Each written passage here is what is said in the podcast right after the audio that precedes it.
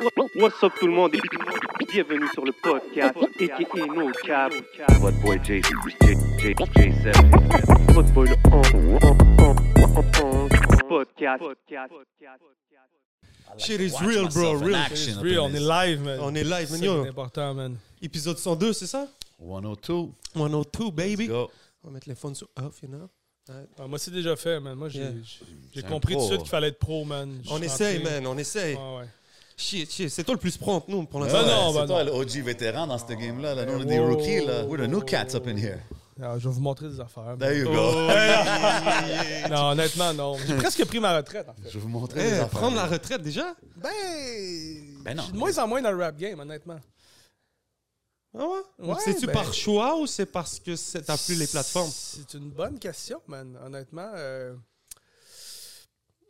j'ai perdu une plateforme qui était le voir, Hmm. que vous connaissez probablement. Puis après ça, comme beaucoup de gens, je suis tombé sur le chômage, sur la PCU en fait, plus précisément. Ouais.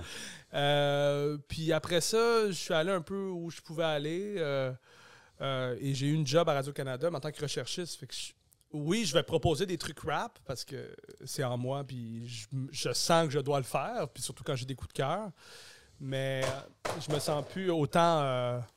Oh boy! Je me sens plus autant euh, investi d'une mission comme avant. Ouais. Je pense qu'il y a des gens qui ont pris le relais, puis vous en êtes euh, des bons exemples. Oh, ben merci, bro. Appreciate that. T'as-tu commencé? hein? ben, c'est une très bonne manière de commencer. hein. C'est une bonne manière de commencer, actually. That was a perfect intro. Yeah, man. Une intro parfaite. Et ceux qui nous écoutent, vous savez déjà comment ça se passe. On est au légendaire Hidden Showroom. Mhm. So, si vous voulez des lunettes, des vraies lunettes, anything, vous savez déjà à qui holla. My boy Bodo, man. Give him a call. Everything you see is for sale. Vous connaissez le style. Yes, That's sir, man. Vous connaissez déjà le style. Vous savez déjà c'est quoi l'ambiance. Big shout out à la famille de Smoke Signals, Kanisatake. Mm, mm, mm. Big love à Smoke Signals. You know they got us right. Chaque semaine, man. Allez les suivre sur tous les réseaux. Big love, la famille. Yes, sir. Fait que vous savez comment qu'on fait, man. Bienvenue à tout le monde. Vous savez c'est où, man. On est au podcast. Ah, avant qu'on commence, il faut que je donne un shout-out spécial à tout le monde sur le Patreon. Yes, You know what I sir. mean? Allez vous abonner au Patreon. It's on and popping. Des exclusifs seulement là. Patreon.com slash podcast. Faut que je m'abonne sir. d'ailleurs. Ben ouais, Ben ouais, 100%. man, ok. Je, viens- je vais le faire en Il y a, sortant. il y a des tiers pour tout le monde, you know what I mean? Mais yo, comme qu'on fait chaque semaine, gros invité, gros guest. Aujourd'hui, on a un gars, man, vous, vous le voyez déjà, mais c'est quelqu'un qui est un journaliste dans le game qui est là depuis longtemps. Un, un- un rap connoisseur, à ce que je sache. Yeah. Il a passé par plusieurs plateformes, de 33 Mag à Hip Hop Franco, Je les ai toutes faites, tout près. à Radio-Canada aujourd'hui, à, à Cube Musique, Ouais. all that. Aujourd'hui, il est ici au podcast pour nous parler de ça. Je parle du seul et unique Olivier Boisvert-Magnan, a.k.a. Riff Tabarachi dans la maison. What up, bro? Yeah, what's up? Merci de, de- merci de m'inviter. Euh, je suis très content d'être avec vous. J'avais été au temps d'un jujube il y a quelques années, OK. puis euh, je me rappelle pas de la fin. J'espère me, Ben, ça, me écoute, je, veux dire, je veux dire une chose, il y a des choses qui n'ont pas changé au temps d'un jeu. Shout out. Euh, mais bienvenue Yes, au podcast, man. Ici, tu sais, ça, ça nous fait plaisir de t'avoir, bro, parce que tu es quand même quelqu'un qui a fait beaucoup de travail dans la scène. Là, ici, c'est quand même J'ai essayé. impressionnant, Ouais. Mm. looking back at it, tu sais. Euh, là, récemment, euh, c'est c'est le, le balado, le podcast D'où je viens. Oui, d'où je viens, le, le rap d'ici, euh, Ouais. qui, est- qui est sur la Radio-Canada Audio. On a sorti quatre épisodes. Là. Mais j'ai travaillé beaucoup là-dessus l'an passé. Je vous disais tantôt que j'avais pris ma retraite. Pas tant que ça, euh, mais j'essaie d'avoir des projets de plus longue haleine que de me tenir au courant constamment de tout ce qui se fait, comme je pouvais faire avant, là, comme euh, dans le voir notamment. Yeah. Ouais. Fait que là, mais, mais c'est quand même cool. ce- ce- moi, je l'ai écouté, j'ai écouté les quatre épisodes. OK, nice. Vraiment dope de, de, de, de prendre cet angle-là, de comme les, les territoires, les neighborhoods, les choses comme ça. Pourquoi prendre. euh, Ben, euh, je pense que moi, de base, je suis un gars fasciné par ça. Tu sais, je viens d'Antic. Euh, on connaissait du monde de Saint-Michel, on connaissait du monde de. Tu sais, je veux dire, ça a toujours été comme, même à Montréal, ben, en fait, surtout à Montréal, je ne vais pas dire même à Montréal, surtout à Montréal, c'est important, le quartier d'où tu viens. Yeah. Puis ça, ça a l'air que c'est la même chose à Québec aussi, on l'a découvert à travers nos, nos podcasts. Puis ça, tu peux pas dire euh, Sainte-Foy, c'est pas la même chose que Limoilou. Tu sais, c'est pas Ouais, la même affaire. Euh, donc, j'ai toujours été fasciné par cette idée-là du territoire. Je suis un, un fan d'histoire, un fan de géographie aussi, d'une certaine façon. Puis je me suis dit, y a-tu quel moyen on pourrait pour raconter une partie de l'histoire du rap québécois. Je me suis dit, bon, ben, avec mon collègue Olivier Arbourmaz, j'ai dit, que- Mhm. c'est quoi, est-ce qu'on y va dans un ordre chronologique, comme un genre de Hip Hop Evolution que euh, Chad fait euh, Ouais. sur Netflix? Ouais. J'étais comme, ouais, c'est bon, mais tu sais, euh, en même temps, le rap, c'est tellement identitaire, c'est tellement territorial. Sou- souvent, les, les- surtout dans les, les premiers tapes ou les premiers albums des artistes, on va souvent revendiquer la place d'où on vient. Ouais. Puis je me suis dit, ça peut être intéressant de le tourner comme ça, d'aller raconter l'histoire du rap dans un territoire, dans un quartier, dans un C'est secteur. très dope, man. Puis c'est une bonne idée. C'est sûr qu'à travers ça, c'est un concept quand même assez précis. Il y a peut-être des gens qui vont nous échapper, des gens qui ont, Mhm. par, par exemple, qui, sont, qui ont fait plusieurs quartiers dans leur vie, qui ont marqué, Ouais. je pense à un connaisseur, par exemple. tu sais. Ouais. Déjà, oui. même de prendre les quartiers, de les sélectionner, ça a dû être difficile. C'est très difficile, puis on n'a pas fini. On est encore en train de penser à ça. Puis on veut pas non plus que les gens pensent que ceux qu'on a sortis jusqu'à maintenant, qui sont Saint-Michel à Montréal, Ouais. euh, Limoilou puis la rive sud de Québec, que c'est là qu'est né le rap. On veut vraiment pas que les gens pensent ça. C'est juste que nous, on est allé avec les histoires qu'on voulait Mais raconter. ce que je trouve cool, moi, c'est que c'est. Tu sais, tu disais tantôt de faire comme l'ordre chronologique. C'est difficile à faire dans un sens. Ouais. Puis chaque neighborhood a comme son ordre différent. Ah, son histoire. dire. Ouais, ouais. Fait que quand que tu écoutes l'épisode Saint-Michel, ça te met vraiment dans ce vibe-là, dans ce monde-là. Puis c'est comme eux, leur OG, c'était pas les mêmes que dans un autre quartier. Mhm. Vraiment pas. C'était les gars, c'était la rock, l'instigate. C'était lui. Il était R.I.P. là, la puis, rock, man. Puis Légende. personne, euh, je veux dire, il y a des gens qui connaissent la rock ailleurs, mais je veux dire, c'est à Saint-Michel, c'est lui. C'est lui qui est là. Puis c'est pas la même 100%. chose quand tu vas à Limoilou. où Ils connaissent peut-être même pas, tu sais, en fait. C'était dope. Ouais. Justement, j'écoutais l'épisode de quand que ben, Randy parlait. Puis moi, Ouais. je le connais as escroc.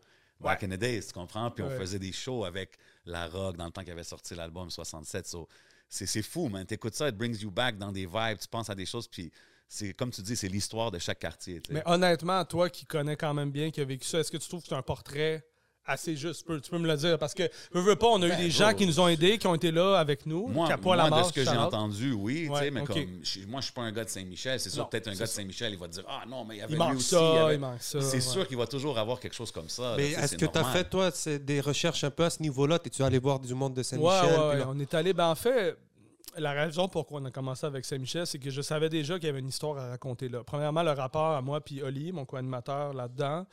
On est des gros fans de Mosaïen. Ça a été une de nos portes d'entrée dans le rap québécois. Donc, Saint-Michel, je vous disais tantôt, moi, je viens d'Antique. Saint-Michel, je connaissais un peu, mais pour moi, ça avait l'air d'être tellement loin. Je connaissais pas.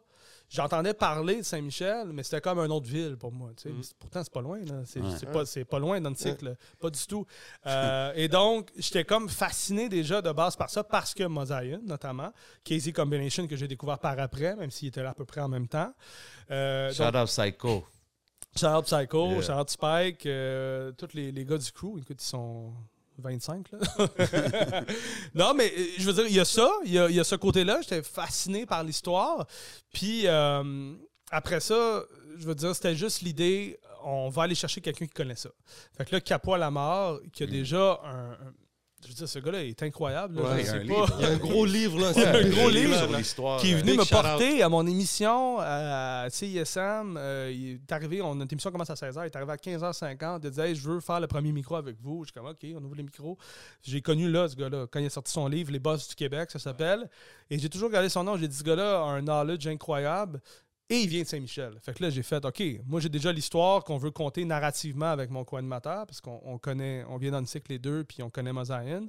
Mais aussi, on a un gars qui peut nous renseigner, qui peut être là. Donc, lui, il a été avec nous, il nous a, euh, ben, il nous a soutenus, il nous a euh, envoyé euh, des contacts, euh, puis il a réécouté les épisodes, il a dit, hey, ça, ça marche pas, il manque telle affaire. Nice.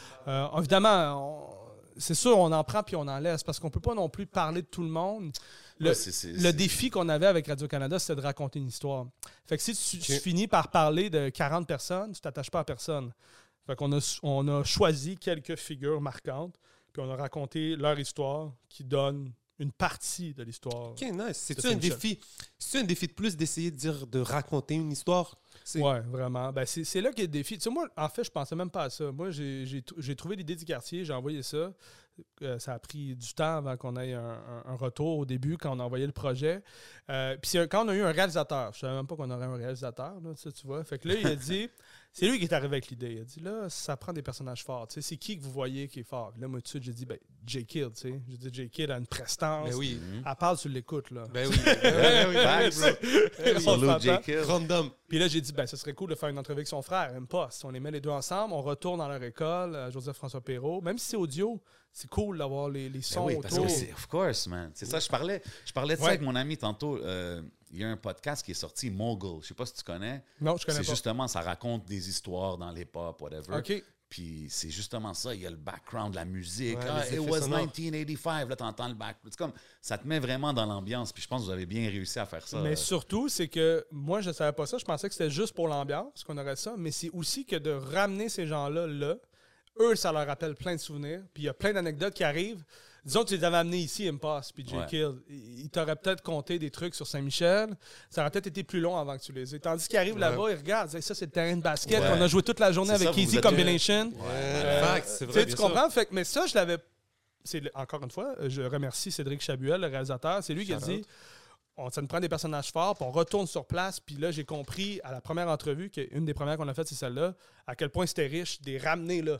C'est Ouais. comme genre la nostalgie est de retour, puis c'est juste qu'il faisait froid. On a fait ça en plein mois de novembre. là, puis, euh, après une heure, on avait les pieds gelés, puis M-Pass, il était plus capable. T'inquiète, on connaît ça, nous aussi, man. ouais, ouais, on a déjà eu, on a déjà eu une coupe de tournage de même. man. You know, it's all Big shout out. Hey, man, pour vrai, on devrait mettre six mois, pas de tournage.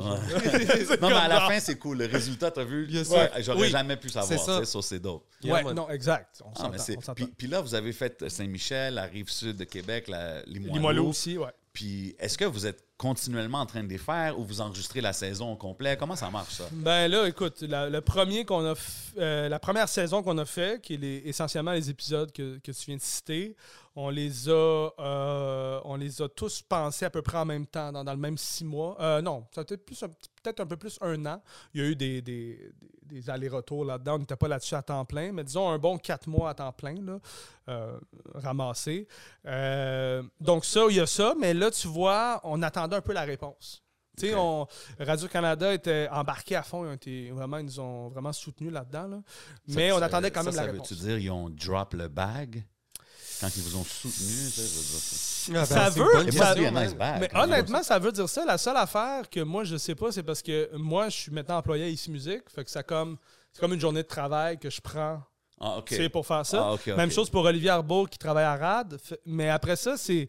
Oui, on s'est rendu compte que, disons, qu'on voulait engager justement un capois. Ça n'avait pas l'air d'être un problème le nombre de jours qu'on l'a engagé. OK, nice. fait qu'on a pu prendre le temps. Tu sais, je parlais à, à des gens de d'autres médias qui me parlaient du podcast. Des médias, là. euh, tu sais, je veux dire, des, des, des, des nouveaux et compagnie. Là, puis ils me disaient, ouais. tu sais, je sais pas si nous, ça serait possible de faire ça parce que est-ce que l'employeur voudrait mettre autant de temps? Parce que, tu sais, on aurait pu prendre plus de temps pour finir les deux autres, le Limoilou, Rive-Sud. C'est juste que là, on voulait vraiment les sortir avant la fin de l'année. Mais celui de Saint-Michel, les deux qu'on a fait, ça a presque un an. Là. Ah ouais. À y hein? penser, à dire, OK, ça non.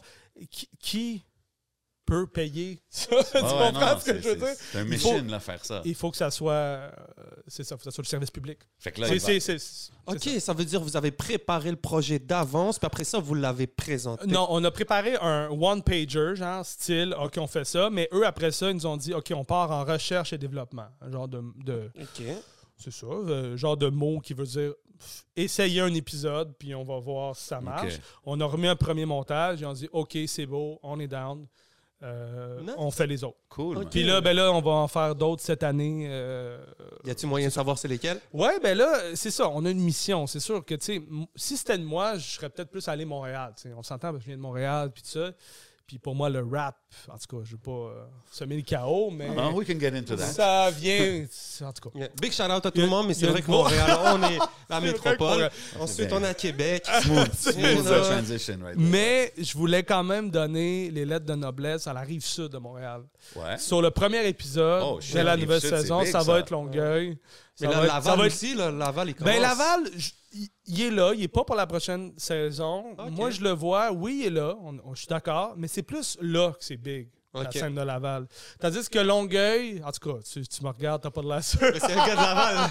Non, mais Non, moi mais aussi, moi, j'ai- aussi, grandi vu. à Laval euh, avec ma mère. fait OK, non, non, mais il y, a- y toujours eu des affaires, mais c'est- regarde, il y a toujours Ouais. eu quelque chose, des shit partout. Tu sais, so- Ben, c'est ça, Puis quand rendu tu là. dis Rive-Sud, moi, quand il dit Rive-Sud, moi, De je Montréal, pense... ouais. euh, Ils vont crever. KCLMNOP, Mm. je pense même MRF. Bien sûr, bro. Et sais-tu quoi? J'ai ça, parlé. tu, tu rentres avec ceux-là, tu J'ai parlé, j'ai fait une genre de pré-pré-pré-entrevue avec MRF au téléphone. Ben, avec. Euh, Mon oncle Justin, Rock. Mon oncle Rock, exact. Puis il me disait qu'il avait été à l'école avec ici. Oui, of course, ils se Fait, connaissent fait depuis way je veux dire, ça va faire. un- euh, C'est sûr qu'il y a plein d'affaires qui partent là parce que tout le monde, même les gens de Saint-Michel ou de Limoilou, me disaient tout Ah ben moi, c'est quand j'ai entendu MRF ou quand j'ai entendu Casey que j'ai compris. Fait qu'il y a comme un noyau à aller chercher de très, très 100%. fort. No disrespect to Laval, comme moi, j'ai passé 8 ans de ma vie là. Non, non, of course. Puis euh, c'est pas. Je comprends ton point, Jamais j'oserais. Laval, stand down. Non, c'est pas vrai. Big shout out. fait que oui, il va y avoir la rive sud de Montréal euh, qu'on qu'on va faire. Est-ce qu'on va appeler ça South Shore ou, euh, ou Longueuil ou je sais pas.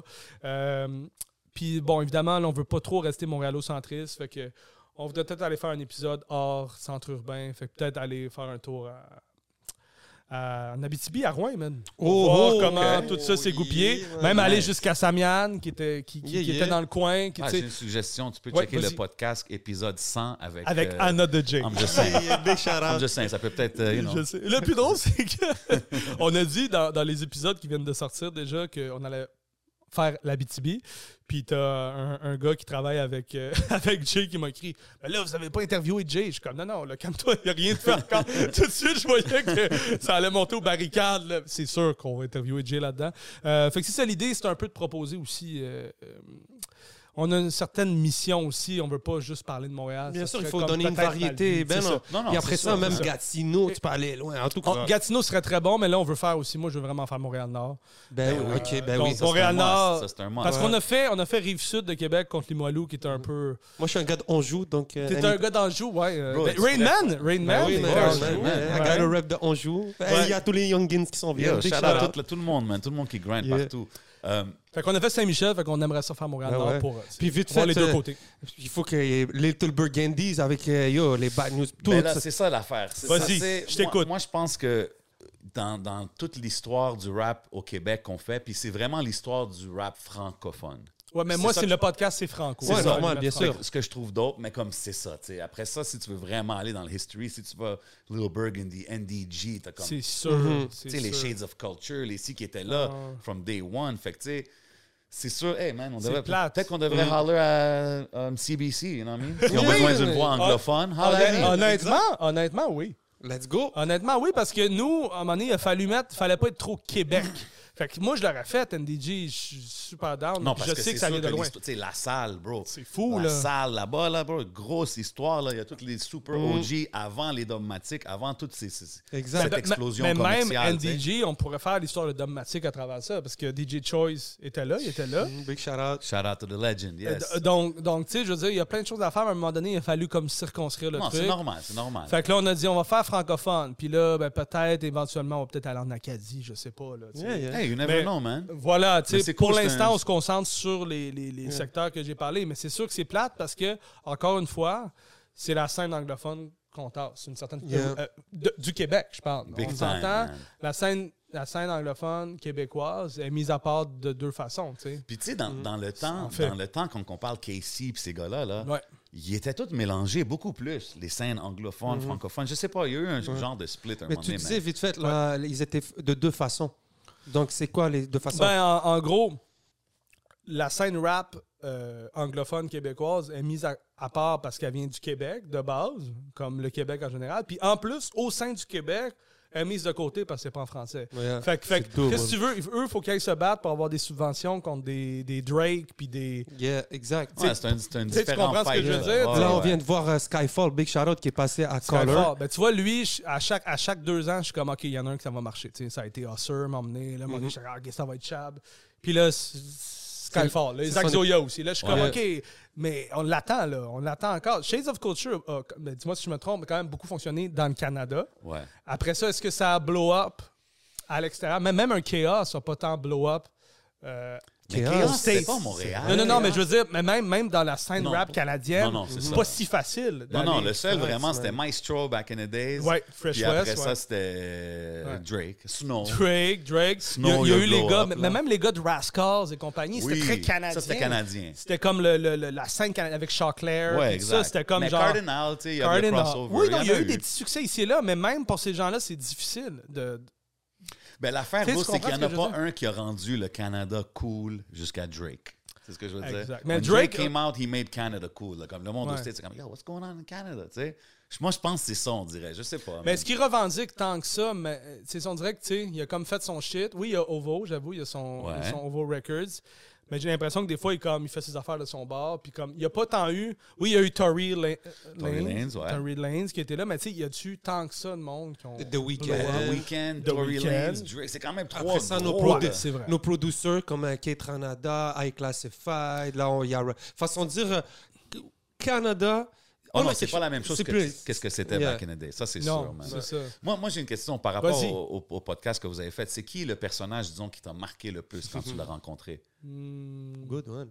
Mais tu sais, Impasse, je savais déjà que c'était Impasse. Fait qu'il m'a pas surpris. Il était à la hauteur Non, non, de ce que j'attendais, ce qui veut dire parfait. Mais il y a un gars que j'ai, que, qui m'a. Je te dirais deux réponses. Jean-Yves Roux, euh, Spike and Psycho, ouais. KZ Combination. Yes.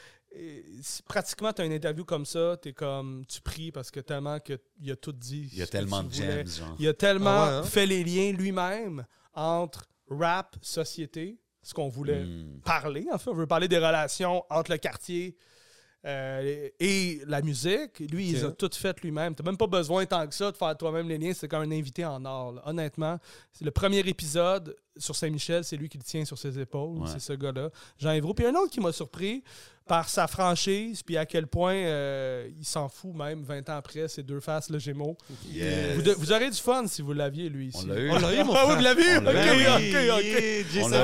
J'ai pas vu cet Il y a épisode-là. comme ok, un an, ok, ça fait un bout de temps qu'on l'a eu, l'a reçu. mais Mais il c'est- n'a pas changé depuis un an. Non, non, c'est ça. C'est- une de mes, une de mes Ouais. personal favorite ép- épisodes Mais parce parce qu'il y, a y une histoire, bro. Ouais, mais, mais en même temps, lui, t'es content parce que il va, sais, il va dire vraiment ce Il est straight, ouais, ouais, il est straight, Comme, man. il n'y a pas d'affaire. J'ai de- apprécié beaucoup ça chez lui. Fact. Tu sais, je, je, je trouve ça- j'ai trouvé ça le fun. qu'il il nous a parlé de la, de la- de la- de la rivalité avec Limoilou, puis je le sentais encore. Ouais, Qui à était la fin, amer, Tu sais, oh. à la fin, quand tu- je pense que tu lui dis genre, OK, puis là, maintenant, aujourd'hui, il dit, ah, ben là, I wouldn't go, comme il est pas trop down pareil. Là, comme, ah, c'est chill, là, il n'y a pas de beef, mais c'est pas Genre, les J'irais peut-être jouer une game de pool avec, mais genre, je voudrais plus travailler avec eux. Là. c'est Mais- genre essentiellement he kept it real, bro, puis c'est ça Ouais, que je ouais. respecte. Ouais. Québec, là, j'apprends à découvrir vraiment. tu sais, Ouais. Au début, j'avais une idée de, du rap de Québec. De façon, j'étais pas ignorant, mais tu sais, on grandit. Mais Ouais. plus j'apprends à connaître les acteurs, plus j'ai connu le Limoilou, euh, maintenant Saint-Roch. Shout out à tout mon, Mm. mon monde de Québec. Puis là, je, je commence à comprendre l'ambiance de famille qu'ils ont, de la façon qu'ils avancent, toute l'histoire qu'ils ont. Là, quand on reçoit Mariem, on reçoit course. à gauche, à droite, tout le monde commence à raconter des histoires. Puis euh, en fait, c'est, c'est ça un peu que je. Avec le, le départ, malheureusement, de Karim Ouellet, tu Ouais. vois, on a perdu un. un- Ouais, ouais. donc, Ça euh, m'a beaucoup touché, ça aussi. Euh, c'est une figure rassembleuse aussi. Tu sais. Soulja est très rassembleur, on- est d'accord. Mais tu regardes les hommages qu'il y a eu sur Karim.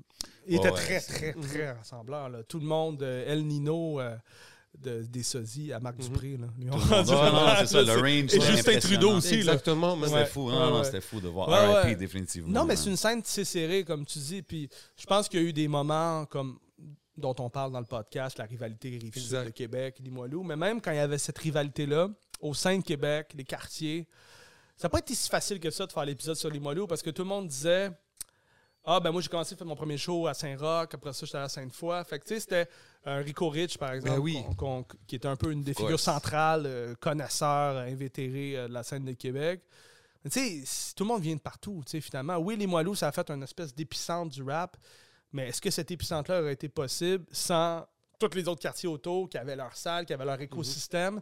C'est comme une autre réalité. Euh, C'est un petit peu plus communautaire, je dirais. J'ai l'impression qu'il Ouais. y a des quartiers qui sont autosuffisants à Montréal, où il y a eu des scènes qui se sont créées. On parlait d'NDG tantôt, je pense Yeah. que ça peut être un bon exemple. Euh. Saint-Michel est un excellent exemple. Il y a des gens qui sont des héros à Saint-Michel, that's it. Mhm. Sais, c'est Ouais. comme. Yeah. C'est ça. Mais, mais à Québec, j'ai l'impression que les, les limites euh, sont moins, sont moins claires. Les gens se parlent plus. Fait que ça a fait comme. C'est ça, c'est ça qui fait que c'est une communauté, à mon sens, rap tissée plus serrée. T'as dit quelque chose d'intéressant. Les gens, ils parlent plus, tout ça, mais comme. Il y a une affaire qui m'a marqué. Pourquoi Kanox, il voulait pas parler, man? Ah ouais. Yeah, J'ai pas compris, man. Ça, ça m'a- ça, ça m'a. Oui, si vous écoutez l'épisode sur la rive sud, c'est quelque chose. Mais c'est parce que euh, K-Nox. Le pire, c'est que I would wanna hear, like, de son côté. moi aussi, tu sais ce que je veux dire? j'ai tout, j'ai, on a tout essayé, t'as entendu? Ouais, ouais. Ouais. en, en gros, K-Nox, il, il précède euh, même la constellation, il précède le 8-3. Exact. C'est comme un OG de la rive sud de base qui est là, qui était dans le Pressure Pack, qui est un groupe fondateur de la scène de Québec. Fait qu'on voulait y parler parce qu'il vient de la rive sud puis qu'il était dans le Pressure Pack. On a essayé par C'est lui qui nous-mêmes. en anglais avec Ben oui, trois, lui, il comme était ça, lourd, c'est- là. C'était un de préférés, là. Ben On- oui. On, a essayé nous-mêmes de le contacter first, pas marché, pas de réponse. Après ça, je dis, je vais essayer par deux faces ou non, marche pas. Après ça, j'essaie par Mariam. OK. OK, oui, d'accord. Puis finalement, ça marche pas. Ah. Puis là, on essaye sur place avec les gars de Tactica. Ah ouais, puis là, m'a il, il a poussé beaucoup. Là, Ouais, Mo, il- a dit comme fais-le pour l'équipe, là, fais-le pour le quartier. puis finalement, non, il a jamais voulu. Il a jamais voulu. Il, il voulait pas Non, euh, mais it is what it être is, c'est devant les correct. caméras ou devant un micro. Je pense pas qu'il accepterait même de, de venir. Ah, euh, it is what it is. mais si tu nous écoutes, Ah, euh, on. We want to hear the story, you know what I mean? Mais, mais oui, honnêtement. j'ai dit ça parce que pour moi, back in the days, quand je voyais 8-3, comme j'étais, OK, j'étais down avec lui qui rappe en anglais, tu sais, puis Oh oui. j'étais toujours Mais il y avait un autre chose, flave, tu sais, veux, veux pas. Ben oui, Euh, c'était... moi, le 8-3, j'étais pas un grand fan quand j'étais ado, tu sais. Je trouvais qu'ils rappaient tous pareil. Mais celui qui rappait pas pareil, c'était King Knox. Je veux pas, il Ok. arrivait, Yeah. c'était comme un autre flave. J'ai appris à, à respecter le 8-3 puis à tout ça, puis à ce ce qu'ils ont fait aussi. Puis, euh, mais Knox, c'est un, un flavor complètement différent. C'est pour ça qu'on le voulait. Surtout que moi, je savais pas qu'il était là avant eux. C'est ça, moi ça a été lui une des étincelles, en fait, de la scène de la Moi Rive-Sud. aussi, de savoir que le gars était là avant Ouais. eux, puis rappait en anglais, il a toujours rappé en anglais comme... Tu sais, depuis, depuis C'est- 93. C'est une histoire différente Ouais. de tout ceux-là qu'on a entendu, tu sais. Exact. Mais c'est ça, on ne saura pas. Oh, OK. Grosse histoire. Oh boy. Mais on a aussi une grosse histoire qui se passe ici. On a Yo. des belles bouteilles, G. Vous Je savez pense déjà c'est quoi, man. Vous voyez, y'all see the bottles right there. Vous voyez qu'est-ce qui se passe, man. C'est le rhum Rosemont. You know what I mean? C'est ça qu'on sip ici au podcast. Big Très, shout très out. bon. Yes. Très bon. Shout out à la disti- distillerie de Montréal. You Yeah. know what I mean? Compagnie locale, ici, supportée locale. Euh, aussi, je veux dire quelque chose, c'est distillé comme du cognac. You know what I mean? So, c'est du high grade, high quality rum. Rhum Rosemont. J'adore, shout moi. out. Le, rhum à l'ananas, il est succulent. On a eu tout à l'heure l'après-ski avec du jus de passion. Asma nous a fait un cocktail incroyable. Asma. Shout-out Asma. Shout out Yo, Asma, man. définitivement, man. Rome Rosemont, en passant, ils ont gagné la médaille d'or au championnat mondial à Bruxelles. You know, what I mean? you know how we do it, man. Only high quality shit ici au podcast, man. Big shout out à la famille. Et en plus, ça fait parler. Quand t'en bois, Ah, tu- ben ouais, ça délie la langue. c'est sûr. ça Nous autres, on est déjà. Ça, c'est pas un problème, parler. Nous autres, on aime Non, parler, j'avais mais remarqué. c'est sûr que ça nous aide. C'est sûr que ça nous aide. J'avais remarqué que c'était pas un problème. Donc, on parlait de Kenox, c'est ça? Ouais, ben c'était juste. Ça, c'était juste un random. Je voulais savoir. euh, Ouais. euh, euh, Mais, c'est vrai, bro, parce qu'avec un, un artiste anglophone dans un groupe francophone à Québec. à c'est ce que je veux Québec, dire. Pas sur la rive sud de Québec. Le gars, il est à Lévis. So, it's de genre euh, Chaudière-Appalaches, là. C'est comme, Ah, c'est incroyable, là. tu sais, je veux dire, c'est- c'est- lui et Suleiman, Suleiman qu'on n'a pas pu rencontrer Ouais, aussi. ouais, ouais. On a Euh, entendu son nom. Deux faces, il nous avait parlé de lui. Deux faces, tout le monde, même Webster. Suleiman a été une des étincelles qui a fait le rap à Québec, selon tous les témoignages qu'on a la eus. scène, genre. Et lui, il est parti très jeune de, de la scène de Québec. Il est parti aux États-Unis, puis plus personne n'a eu de trace de lui, mais il a comme amené ça. Il a dit J'amène le rap, moi, en 91. Fait que lui, il a aucune idée que le monde, il parle de lui sur les non, podcasts. puis il a aucune puis idée. Puis en plus, les gars de. Tu sais, il allait voir les gars de Tactica dans le cours d'école. Il disait Hey, les boys, euh, on va rapper. Faut faire du rap. Et là, les gars, ils ont comme 9 ans. OK. Comme, on suit le gourou sous les mains. c'est vraiment ça, là. Puis c'est, non, c'est incroyable de voir. C'est ça qui m'intéresse à- avec le recul à date dans le podcast, c'est comment le rap arrive. Parce que maintenant, c'est simple. Le rap arrive par Internet. Mais Ouais. comment il arrivait en 88, Ouais. 92? Tu sais, Saint-Michel, c'est les on allait à New York. C'est beaucoup ça, c'est beaucoup ça. qu'on Rive-Sud, comprend. c'est on le- entend ça souvent. C'est ça, le gars de Suleiman qui arrive. Euh, Shoudi, qui est un des gars qui a amené le rap à Limoilou, ben Ouais. lui, c'était ses voisins rwandais qui, qui, qui amenaient des cassettes MTV parce qu'il y avait de la famille à Toronto. tu sais. Je veux dire, il y a plein de façons que le rap est entré. Puis je pense que le podcast qu'on fait aurait pas d'importance si on, on commençait en 2015. Ben Parce non. que le rap rentrerait partout pareil, ce serait pas intéressant. Mais c'est de voir comment on part. Comme que j'ai dit, chaque Voilà. quartier a son histoire. C'est ce que je veux Voilà. dire. Fait que Fait que là, on va essayer de raconter d'autres histoires, mais c'est pas. euh, ça prend du temps. Mais là, on peut essayer de passer peut-être vite fait à ton histoire pour que les Ben gens oui. commencent à connaître Ouais. t'es qui. Ben oui. Euh, donc, on parlait que le rap au Québec, comment il est rentré. Toi, comment le rap, comment t'as découvert ça? Ben moi, euh, des souvenirs que j'ai, de, de- c'est assez drôle. Euh, j'étais un, un- j'écoutais beaucoup la radio commerciale quand j'étais jeune, 6-7 ans. J'enregistrais C'est quoi tout le temps. Et il y a Tailleul, Vite ta vie puis reste en vie de Keith Cinnamon qui jouait souvent au 6 à 6 dans les palmarès. Et j'ai découvert le rap comme ça. Mon père écoutait déjà du MC Solar, donc j'avais un peu une idée. Mais tu sais, Hmm. MC Solar, c'était poétique. Je, l'associais plus à la chanson française, pratiquement, qu'à du rap. J'étais jeune, on s'entend. Quand Casey est arrivé, parlant québécois, en joie, j'ai fait OK, ça, ça s'adresse à moi. Puis je me rappelle, mon père m'avait m'avait amené au HMV, m'avait dit là, tu avais le droit à un disque. Je sais pas si parce que j'avais une bonne note dans mon bulletin ou peu importe. Puis les deux choix, c'était les Hanson, le, le Oh trio, euh, trio pop de frères, et l'album de Casey. Oh, check le contraste. Et Ouais, j'avais choisi, et j'avais choisi Casey, puis il m'avait acheté les Hanson à Noël. So, j'étais correct, j'avais eu les deux. Hey, uh, sure, sure. Et j'étais le seul, al- le seul personne à l'école qui avait l'album de Keith Manopi parce que leurs parents voulaient pas qu'ils écoutent ça. C'est 30 chansons, ta gueule, euh, avec les skits à la radio. Puis j'avais fait des cassettes. Il ne faut pas le dire à Casey, il serait fâché, mais j'ai fait des cassettes à, tout- à, to- à tous mes amis, puis les gens- on écoutait du Casey. Fait que je te dirais ça a commencé vers 8 ans à peu près. Euh, après ça, moi, j'étais à mon secondaire. Mon second, euh, pas mon- à mon primaire, on écoutait beaucoup, beaucoup de rap. T'as même le même primaire que Larry, dans le fond. On allait Larry Kid. Ouais, c'est ça. On, tu on grandit ensemble. Loud, ouais. Loud aussi? Ou... Ben, Loud est arrivé au secondaire.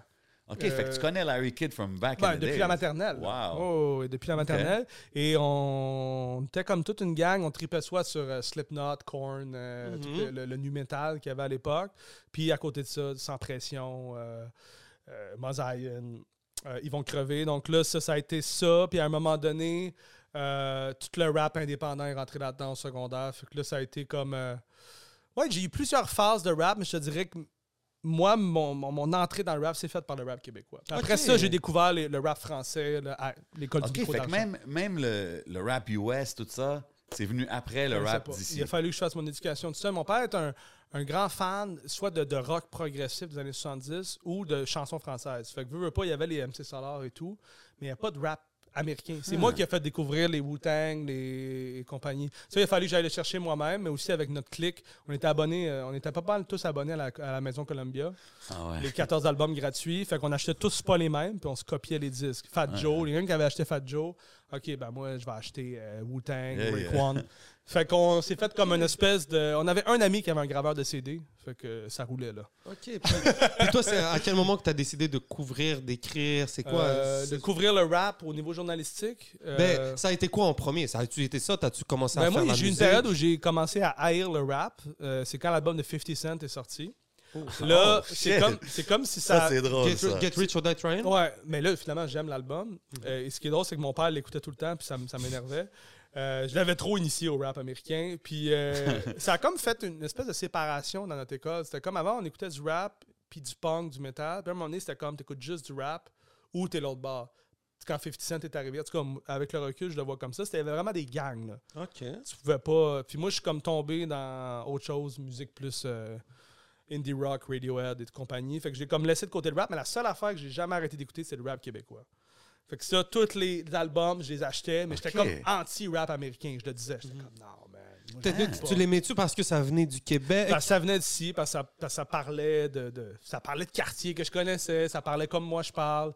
Euh, puis ça, même dans cette période-là, moins, in- en tout cas, là, je mets des bémols, mais je veux dire, moins intéressant du rap québécois où on savait pas trop où on s'en allait, là, 2005, Ouais, 2006. beaucoup de monde dit ça, ouais. Euh, Il y avait quand même des trucs très bons. Moi, je continuais à acheter les disques. euh, je continuais à acheter les disques. Euh, J'ai continué à écouter du rap dans ce point, dans- à ce moment-là. Et je suis tombé sur, évidemment, comme beaucoup de gens, sur hiphopfranco.com, à force de vouloir m'intéresser à ça. J'étais aussi sur le forum de Loco Locas. Fait intéressant. Où il y avait aussi Poirier. Euh, et euh, tous les gars d'Omnichrome. OK. Fait que veux, veux pas, le rap était un sujet. Il y avait comme la section Loco Locas où ça parlait juste de Loco Locas, mais il y avait la section rap où on parlait de rap, en fait. Avec euh, Poirier mettait les, les affiches de ses soirées. OK. Euh, et, et là, j'ai découvert Hip Hop Franco par là. Et je suis commencé à aller sur Hip Hop Franco. J'étais un espèce de troll au début. Là. Dès que l'Assemblée euh, ou Omnicron postait des trucs, je disais que c'était de la merde. Oh Euh, euh. J'étais vraiment pas correct. Mais là-dedans, il y a un gars qui s'appelle Murphy Cooper, qu'on Ben oui. connaît bien. Shout out. euh, et qui lui a vu quelque chose là-dedans, je sais pas c'est quoi là, puis qui a dit, Dans le Hey, trolling? Tu veux-tu écrire pour nous? Samuel Deglegarneau Ah, aussi m'a écrit. J'ai commencé à écrire pour eux en 2008, mais j'étais un eux peu derrière, HHQ, euh, derrière euh, Hip Hop Franco? derrière Hip Hop Franco. C'est c'est- Murphy a- Cooper? euh, Il y avait il y avait Murphy Cooper puis Sam. Ok, big shout out. Ok. Ouais, ouais. Moi, j'apprends, hein, j'apprends. Ouais, à déc- fait, que, fait que ça a été un peu ça, moi je te dirais, euh, les débuts. C'est qu'eux, ils ont vu à travers mon, mon Ton troll, humour. mon troll, mon humour, euh, C'est quoi, y, a- y le avait premier- quelque chose. T'es-tu avait- le premier troll euh, dans le Ouais, rap québécois, toi le premier Mais j'étais troll quand même rough, officiel? man. Quand j'avais pas les trucs, j'avais mes têtes de turc. C'était l'Assemblée puis Omnichrome, constamment. C'est- Ah, il passait un mauvais quart d'heure, là. C'était pas- C'était comme genre ta gueule. Il, il écrivait de quoi? J'étais comme non. puis à un moment donné, même les gars d'Omnichrome sont devenus amis avec un de mes chums. Puis à un moment donné, il m'avait vu. Puis il a dit Hey, je sais que c'est toi, man. Je sais que c'est toi. Puis j'ai dit, Man, j'ai compris après votre affaire, là. Excuse-moi, là. Mais là, finalement, tout est chill. Puis. Yeah. euh, Mais c'est toujours bon une critique. euh, quelqu'un. Vaut mieux, The comme on face dit. behind the comments, man, bro. finalement, man. Comme ils disent, vaut mieux un ennemi qu'à la moitié d'un ami. Façon dire, vaut mieux quelqu'un qui t'hate, au moins tu sais pourquoi. Ben, c'est ça, mais à un moment donné, c'était comme, j'écoutais même pas les trucs. C'était vraiment comme, je sais pas, je devais avoir 16 ans. là. J'avais juste le goût de troller. Ah ouais. Et c'est là, c'était sous le nom de Riff. Et C'est là que ça a commencé. Mon... Ok, Ça venait c'est d'où, là ça? que Riff Tabaracci Riff, est c'était venu. comme mon, mon, euh, genre de, de Dr. Jekyll, Mr. Hyde ou Ok, t'as- Eminem Slim Shady. là. Ok, mais t'aimais-tu les Jets de Winnipeg, non? C'est quoi l'affaire, là? Rick Tabaracci, man, un goaler légendaire back in the days. Le nombre de personnes qui vont demander de où ça venait, euh, Riff Tabaracci, puis que je leur dis la, la source, qui est exactement ce que tu dis, le goaler Rick Tabaracci. Fact. Euh, ils sont comme de quoi tu parles?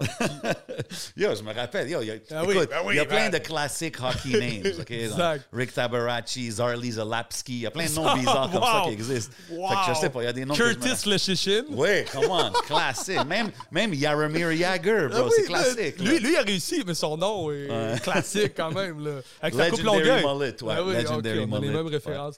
Mais moi, Rick Tabaracci, la raison pourquoi j'avais pris le nom de Riff Tabaracci, c'est parce que quand j'avais 12-13 ans, je peux chercher un nom d'artiste. Et euh, j'avais vu la moyenne de Rick. Il n'y avait pas une bonne année. Ça il y avait une moyenne de 7 buts par match. Et moi, je me suis dit, je vais prendre son nom, puis je vais mettre un nom comme Riff, un riff de Git, Riff Tabaracci, that's it. que je savais pas que ce nom-là allait me suivre pendant 20 ans. là. J'ai choisi ça sur l'impulsion du moment. Mais c'est souvent comme ça, les bons Ben nicknames, oui. ils, collent comme ça. Tu sais, penses que Corias est encore content de s'appeler Corias avec un gars, puis As à la fin? Je pense pas, là. Hey, là, mais j'ai hâte qu'il s'assoie ici, on va lui Ah, demander. mais il sort un disque, il n'y aura pas le choix. Ça serait cool, ça serait cool. Mais là, tu as fait comme hip-hop franco. Tu avais Ouais. fait aussi 33 Mag, qui est un OG site back in the days. 33 Mag, ben oui, qui est un site euh, dédié à la culture skate, Ouais, c'était skate, surf et hip-hop. Ouais, c'est ça. C'est assez spécial comme, euh, comme Mais, axe. mais t'as fait ça. de là à hip-hop franco à, au voir, right? C'est comme c'était tout ça un ouais, peu l'ordre chronologique. Écoute, là, tu tu m'amènes loin. Là. Euh, ouais, on peut dire ça. Euh, le voir, en fait, ça a été mon stage de fin d'études. Parce que je travaillais dans, un- dans un magazine de santé et bien-être. Euh, c'est assez surprenant, mais en tant que diplômé en communication, j'ai pris un peu la première job que j'ai vue, puis j'ai détesté ça. Surtout que j'avais un patron à peu près un peu violent. En tout cas, on va passer vite là-dessus. Puis je me suis dit, j'avais pas fini mes études. J'avais comme juste décidé d'arrêter mes études pour travailler. Sais, comme, c'est assez, là, j'avais comme 25 ans. Puis euh, finalement, j'ai dit non, vous savez quoi, je vais finir mes études. Fait que j'ai dit, je vais aller prendre mon stage au voir. J'avais connu André Péloquin qui travaillait là- là-bas dans la section musique. Je suis allé lui parler. J'ai dit, regarde, euh, je vais faire mon stage là-bas. Fait que j'ai commencé en 2013 mon stage, puis je suis resté à la pige, puis finalement, ils m'ont engagé en 2015. OK. Ouais, voilà. Fait que nice j'ai fait comme quand 7 même. ans. C'est Hein? nice- c'est des nice gigs quand même, ça. Comme c'est des... Ouais, c'était pas très payant, mais c'était, on était très libre. Et c'est ça qui était le seul... T'étais-tu le seul gars hip-hop vraiment... Oui, ben en fait, j'ai comme un peu créé ma job. Eux ils m'ont engagé comme euh, journaliste culturel. Il n'y a pas plus large que ça. Ouais. là, fait que le moment donné, il dit, ah, va, va couvrir telle affaire d'art visuel. OK, cool. Là, donné, ça, ça faisait peut-être six mois que j'étais là-bas. Puis là, j'étais allé les voir. Ben, mon, mon boss de l'époque, Simon Jourdouin. J'ai dit, moi, j'aimerais ça faire une chronique rap. Puis là, j'ai montré que c'est lui, il connaissait pas grand-chose dans le rap. là. Il est plus euh, chanson québécoise. C'est à travers ses compagnies. J'ai dit, je pense que, je pense qu'il y a de quoi à faire. Même, je pourrais en parler chaque semaine, tu sais. Puis après ça, je suis arrivé avec un autre concept qui était on fait le retour sur des albums qui ont marqué le Québec. Fait que je suis arrivé avec ces deux concepts-là début 2016. Puis finalement, à la fin, honnêtement, c'est probablement plus juste ça que je faisais. Ça me prenait tellement de temps de faire le retour hebdomadaire sur le rap, puis mes articles euh, long papier sur les albums marquants, que j'avais pas le temps pour faire autre chose. Mais de base, c'était pas pour ça que j'avais été engagé. Fait que je me suis comme créé des. T'as créé Des ta job. C'est nice. J'ai créé ma job d'une certaine façon au sein d'une. euh, d'un média, mais bon, est-ce que c'était une bonne affaire? Ça a quand même fermé, mais Mais ça a fermé pourquoi Euh, ça, a fer- ça c'est une bonne question. C'est des, des mauvaises décisions. Même hip-hop franco. Ouais. Hip- Moi, dans le temps, Hip-hop je me franco. rappelle que c'était hip-hop franco, HHQC, un peu les deux. C'est- Ouais, tu- tu- moi je le voyais comme. j- J'ai beaucoup. euh, au début, quand Sam est allé à HHQC, j'ai dit, man, t'as trahi. Ok, ça c'était Ah, comme. moi euh, j'étais pas c'est comme franco. LeBron Je pouvais pas aller sur HHQC. Maintenant, j'écris sur HHQC, mais bon. That's another story. aussi. mais ouais, non, non, non, au début, c'était deux clans. Je sais pas si vous l'aviez vu comme ça à l'époque. Moi, j'étais pas inscrit sur HHQC, j'étais très fier de pas Ah, être inscrit. J'allais comme invité pour pourrir le site. Là. Oh shit, ok, c'est le même. Ouais, Puis pourquoi que hip-hop franco, c'était-tu aussi des mauvaises décisions? C'est quoi? Euh, Franco, la raison pourquoi c'est plus là, ça c'est une très bonne question. Je pourrais pas dire. Hmm. Euh, c'est probablement. euh, ah, ça, honnêtement, j'ai aucune idée. Moi, j'étais parti all avant que ça ferme. J'étais parti avant que ça ferme. Le voir, je l'ai vécu la fermeture. Au début, ils nous ont dit. euh, ah, c'est la pandémie. euh, tu sais, ils ont- tout, le- tout le monde mettait la faute à la pandémie. Puis finalement, ils ont on revient en juin, puis en juin, on n'est jamais revenu. Ah, ouais, ça l'arrive. Il y a plein de business qui ont, qui ont Ben, vécu c'est ça. Mais tu vois, le voir était pas très solide. Ce que je remarque, pour qu'après deux semaines de pandémie, ça soit déjà fini. Là. Tu vois qu'il y avait Ouais. autre chose. Ouais, ouais, c'est ça, derrière. c'est Tu sais, ça. Moi, je faisais ma job. Un moment Je donné, tu fais m'occupais ça. pas de rien d'autre. là, tu sais. Là, là, j'ai une question. tu sais, En Vas-y. tant que quelqu'un qui était un fan de, de rap québécois pendant plusieurs années, là, tu es rendu que, disons, tu fais des critiques d'albums Ouais. ou, ou tu rencontres les artistes que tu as peut-être t'as grandi à écouter. tu sais. Ouais. Est-ce que tu as eu des petits moments weird que, tu sais, exemple, si tu donnes un mauvais review ou, ou, je sais pas, tu écris un article qui a offensé quelqu'un, est-ce que tu as eu des moments awkward dans la game? C'est-tu compliqué? Parce que Ben- c'est le rap game, là. tu sais, C'est pas comme si euh, tu, tu cover Ouais. rock voisine. Là, tu sais ce que je veux dire. Ben, euh, shots je, to je rock. pourrais te nommer. Non, rock, bro. That's it. Yeah. Un gars du Nouveau-Brunswick. non, Des fois, on dit Ah, québécois. Shout-out Nouveau-Brunswick. Charlotte au Nouveau-Brunswick. Je sais pas s'il y a des gens qui nous écoutent. Non, je te dirais, j'aurais deux ou trois trucs à te dire par rapport à ça. Un des, un des premiers trucs que j'ai vécu en ligne directement avec ça, c'est pour sur Hip Hop Franco. J'ai fait une critique d'un album de Karma Chica. Hmm. Euh, il venait de sortir de Diasporama. Ouais. Ou une mixtape- Diaspora. Euh, Non, Diasporama. Diasporama, le nom de l'album, mais c'est un jeu de mots avec. euh, Ah, ok, yeah, yeah, c'est un jeu de mots, Big Diasporama. à shout out to Karma. oui, c'est d'ailleurs c'est un des derniers disques qu'il a fait, si je me trompe pas, euh, Ouais. officiellement. Euh, un disque que j'avais trouvé, surtout avec le recul, audacieux dans les mélanges. Il était allé chercher Jérôme Minière, il y avait des, chan- des chansons avec plein de gens issus de, de- C'était Au-delà du ouais. c'est très classique. Mais moi à l'époque, comme jeune critique, je cherchais une espèce d'uniformité, que ça soit assez rap. Puis j'avais dit, il se cherche. Tu sais, j'avais pas été particulièrement gentil. On l'avait reçu à Hip Hop Franco, une longue lettre signée, euh, je crois, Carlos. Ah, OK. Ouais, ouais, ouais, qui avait, il avait dit, hey, là, ce, ce bout-là de la critique, c'est pas vrai. Tu sais, il remettait en cause un peu notre truc. Puis je sais pas s'il demandait d'enlever la critique, on l'a pas enlevé euh, finalement. Finalement, tout est correct. euh, on- j'ai recroisé Karma et tout ça, mais ça, ça a été un des premiers trucs qui m'a fait OK. Puis tu vois, on dirait que ça m'a refroidi un peu par la suite. Il y a, il y a des trucs que j'aurais aimé dire des fois, puis que je suis comme, si je recroise le gars dans un show, je veux dire, il y a, même dans hors hip-hop, des, des critiques de musique alternative au Québec, il y a un gars qui me racontait que la fille des Cowboys fringants était venue le voir. Il me disait Hey, tu vas donner une mauvaise note une fois. Tu sais, T'as-tu le goût de vivre ça quand tu vas voir un show? Je suis comme non. Fait que j'ai commencé de plus en plus à arrêter de faire des critiques. À un moment donné, je me disais, au lieu de donner des 3,5 sur 5 à tout le monde, on va faire un portrait de la scène. Ouais. Puis sais, même à un moment donné, j'avais écrit une critique pour BABR, qui est un site euh, franco-ontarien pour lequel j'écrivais. Euh, j'avais écrit une critique des anticipateurs. À la fin, je dis, euh, sais, pickpocket, c'est intéressant, mais il devrait faire son truc, tu sais, dans le sens, il, gâche certaines tunes. Il n'a pas été particulièrement gentil. Yo, on, man. Shout out mon boy Pickpocket. Non, non, mais je respecte. Comme son album solo, je suis très down, mais surtout dans les tunes des anticipateurs, des fois, j'étais comme, j'avais le goût de skip. Ah ouais, c'est ton opinion. Tu comprends? Tu sais, c'est ça. Puis je sais que lui, il n'avait pas apprécié, même si on l'avait reçu à l'émission, à mon émission à CSM, tout ça. Fait que, tu sais, tout ça, à un moment donné, j'étais comme, ça me tente pas de m'embarquer là-dedans. Tu comprends ce que je veux dire? c'est plate parce que je me dis, à cause de ça, peut-être qu'il y a des gens frileux aussi, maintenant, des critiques, tu sais, qui aimeraient peut-être ça faire les. des- Tu sais, je trouve que c'est quelque chose qui nous manque dans notre scène, une espèce de franchise.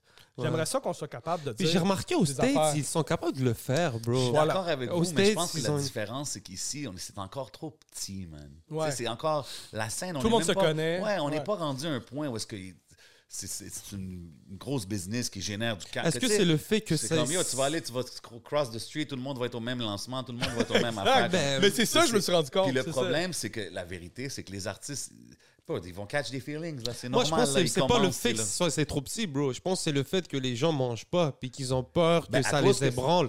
Parce que. Ben, l'un va avec l'autre, l'un fait. va- C'est ça, c'est Ouais. c'est ça. Parce que les gens peuvent se croiser. Je suis sûr, aux States, les- le journaliste qui a écrit une mauvaise critique, par exemple, sur 50 Cent, il va être dans la même place que lui, puis il y aura no hard feeling parce qu'au final, we're both getting paid. Tu comprends? Il y en a that's qui what sont- I mean. Here it's too small that it's not at the level where we're getting ça. paid. C'est ce que je veux dire? Puis je pense aussi que c'est important de, tu sais, mais, tu sais, il y a du monde qui me dit ça, ah, yo, t'as jamais rien de mal à dire, tu sais. Mais c'est aussi, Il y a des gens qui t'ont dit ça pour Ouais. vrai? ouais, ok. puis, puis c'est comme, yo, il y a plein d'affaires que j'ai pas nécessairement feel. Mais moi, je suis dans un, un mind state de je veux elevate le game, tu comprends? Je veux que n'importe qui qui regarde qu'est-ce que je fais voit les meilleurs shit du game. Pas Mm. qu'il me voit en train de talk shit sur quelque chose que j'ai pas trouvé. Comme je pense pas qu'on est rendu là nécessairement. Tu sais, Je sais pas, peut-être je suis wrong. Je Non, comprends mais- ton point, bien sûr. Moi, moi, je pense que je me demandais à un moment donné, des fois, j'étais amené au voir à faire une entrevue avec un artiste, puis après ça, à faire la critique. Mais là, je me suis dit, ça, ça marche pas.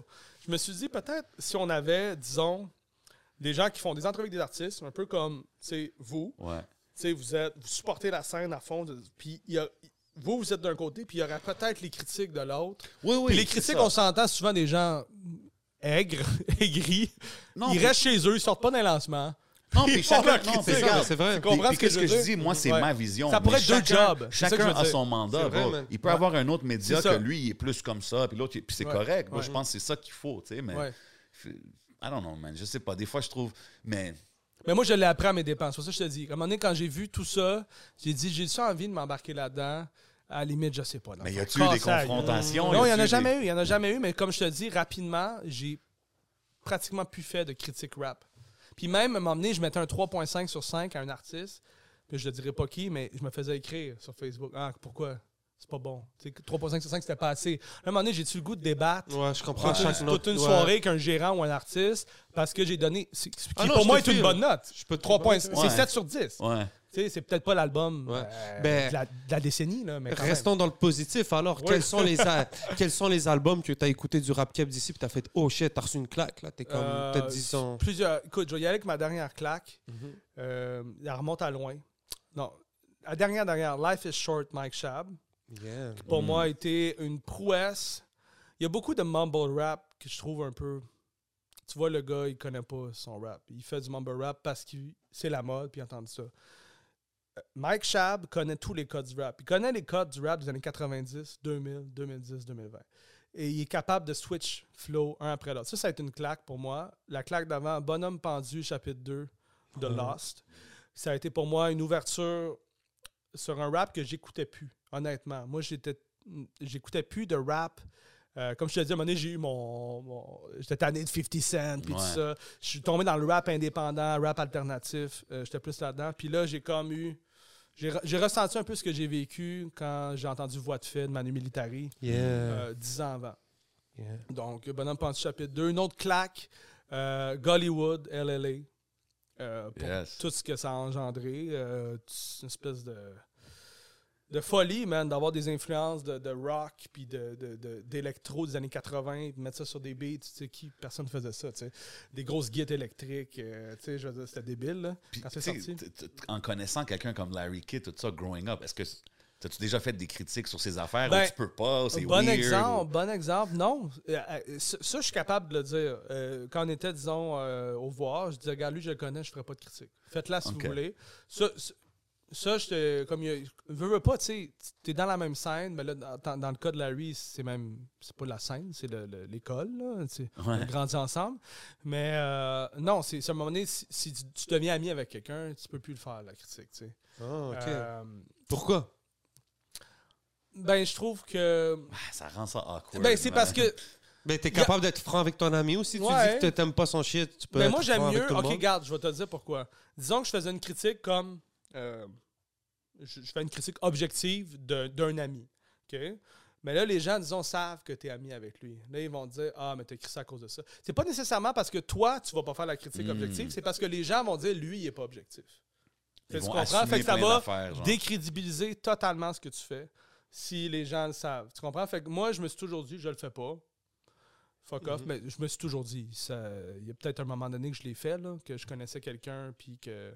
Je sais pas. je- je- honnêtement, je le vois pas en ce moment, mais je me suis dit rapidement, ça, je le fais pas. OK. Donc, ça veut dire.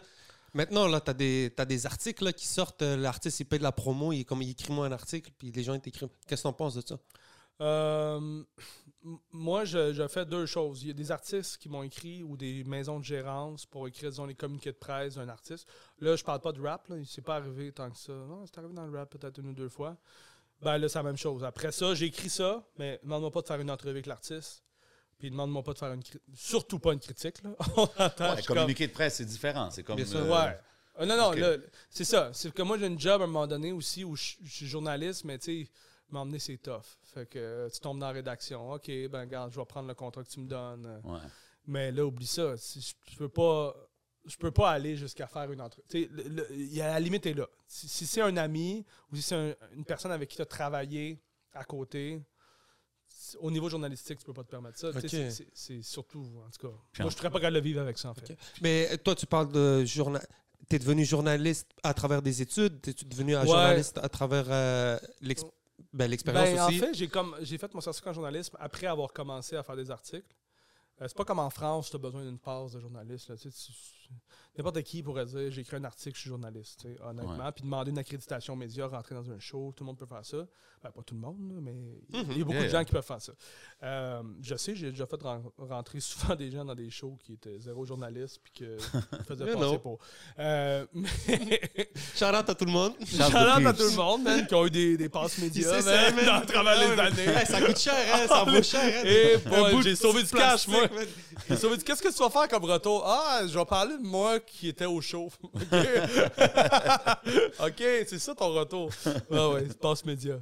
Ça a le dos large, Puis les quand que. Mais, mais moi, je veux juste dire, en fait... euh, Rappelle-moi ta question. Ben, c'était le fait d'être journaliste, d'être. Ouais, euh, ouais, ouais. Ben, ben, en fait, moi, j'ai fait mes études parce que j'avais aimé mon expérience d'écriture à côté. Ben, J'avais écrit pour Hip-Hop Franco, mais j'avais aussi écrit pour le journal de l'université. Puis j'ai commencé à trouver ça cool. J'ai dit, Chris, je vais faire un. Chris. Hey, j'ai sacré en. franchement. Ben, on est Ouais, podcast, mon chum. ouais, c'est vrai, c'est vrai. D'ailleurs, c'est pourquoi. Ben, c'est comme Faut tu veux, nos cartes, Ah. Ah, t'inquiète, man. Ouais, c'est correct, ok. Euh, et donc, c'est ça. euh, J'ai fait mes études après parce que j'avais aimé mon expérience. Puis ça t'a-tu appris quelque chose, le fait de faire des. Pas tant, man. Les Non. études, non. Mais l'expérience. En, en restant à l'université, grâce à mes études, j'ai pu continuer à écrire au journal de l'université.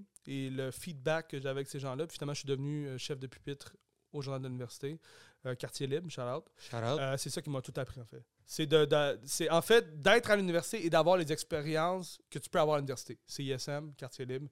Ok. Euh, ça a été mes portes d'entrée. En soi, non. là, Il y a peut-être un ou deux cours sur. euh, Mais dix t'es encore là en ce moment à CSM, non? Ouais, Avec euh, out Benoît Brodry et toute l'équipe Ghetto Ouais, Érudit. ouais, Brain, what up? Yeah. Ouais, mais ça, c'est difficile de sortir de ça. hein. Ah ouais, hein? Ah ouais, la, la radio universitaire, moi, c'est la, c'est la relation la plus stable de ma vie. Là. Ça, fait, ça fait 13 ans que je fais ça. Qu'est-ce qui te. À chaque semaine, j'ai jamais manqué une saison. J'ai manqué des émissions des fois, mais je me fais remplacer, jamais de reprise. Euh, Puis C'est c'est quoi, qui te à. garde, euh, c'est quoi qui te garde je passionné? le sais pas, man. Je- là, tu vois, je reviens de mon émission, c'est le mercredi à 16h. Ok. Moi, je le vois comme une, une- une ligue de garage, tu sais. Le film Euh, Les Boys, ouais. c'est la même chose. Yeah. On vient tous de milieu du- on vient tous du milieu des communications, mais on a tous des jobs différents, puis tout le monde, c'est à 15h, bye bye la job. Tout le monde se meet À là. 16h. Moi, ça a toujours été un truc en entrevue de job. Pas, pas en entrevue, là, mais la première journée, je dis, regarde, moi, ça- le mercredi, ça finit à 15h. c'est pas compliqué.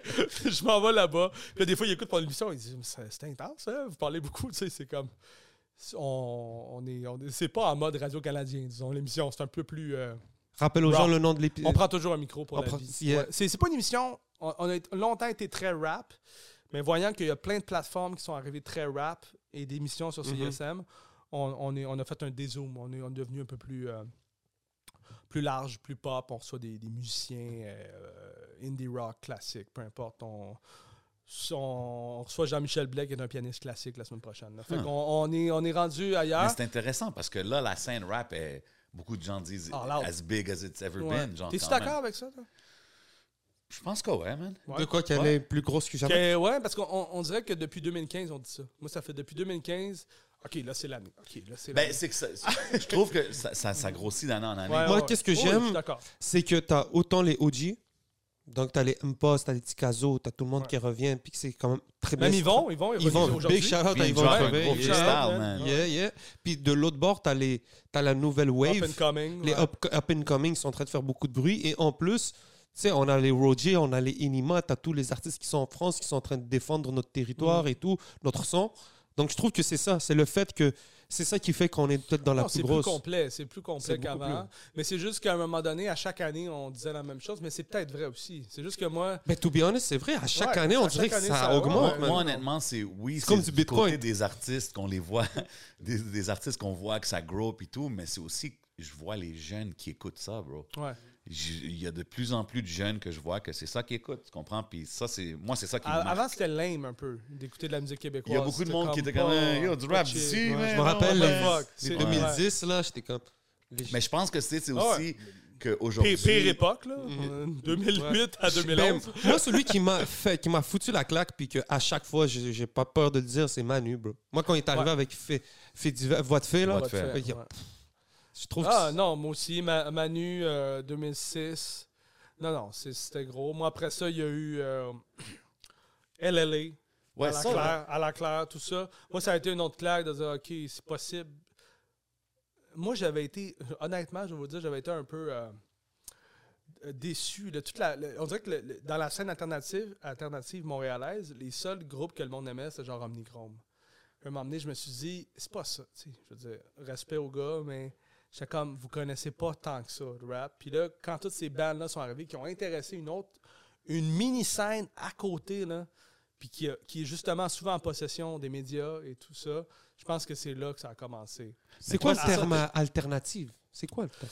Une scène alternative, je veux dire, toute la scène euh, underground montréalaise, de la musique, euh, Ok, c'est ça que ça veut dire. folk, rock, ces gens-là s'intéressaient pas au hip-hop. Tu, comprends? Ils avaient embarqué sur le Omnichrome Vibe Mm. en 2005-2006, et- CISM notamment, mais ça a été long avant que ça revienne. Ça a pris un groupe comme À la Claire, puis après ça, LLA, Puis pour LLA, que ça toi, revienne. t'étais alentour des gars, puis tout, I guess, quand Ben, ça- ben, ça- on- n'est pas resté proche tant que ça de toutes ces années-là. On, on- on s'entend bien là, quand on se croise. euh. Non, mais j'étais juste curieux si tu, tu pouvais voir que ça allait aller loin. Ben, je pouvais affaire. pas tant le voir que ça parce que, tu sais, les, les premiers, le premier tape qui ont sorti, Erreur de la nature, moi, j'avais j'avais trouvé ça très bon, mais c'est très raw, là. Je sais pas si tu avais déjà écouté le premier tape de Loud Larry en 2006. Non, Ah, je vais aller non, écouter ça, ça. C'est ben, Erreur de la nature? trouver. Ouais, ça dure. Il y a comme 25 tonnes, c'est interminable. Puis c'est du gros rap inspiré par le death rap des, des Necro, Ah, euh, même ouais. Jedi Mind Tricks. Really? Ouais, non, c'est très Comme intense. dark, là. Ouais, tu sais, t'a- t'avais toujours, t'avais toujours Larry. Il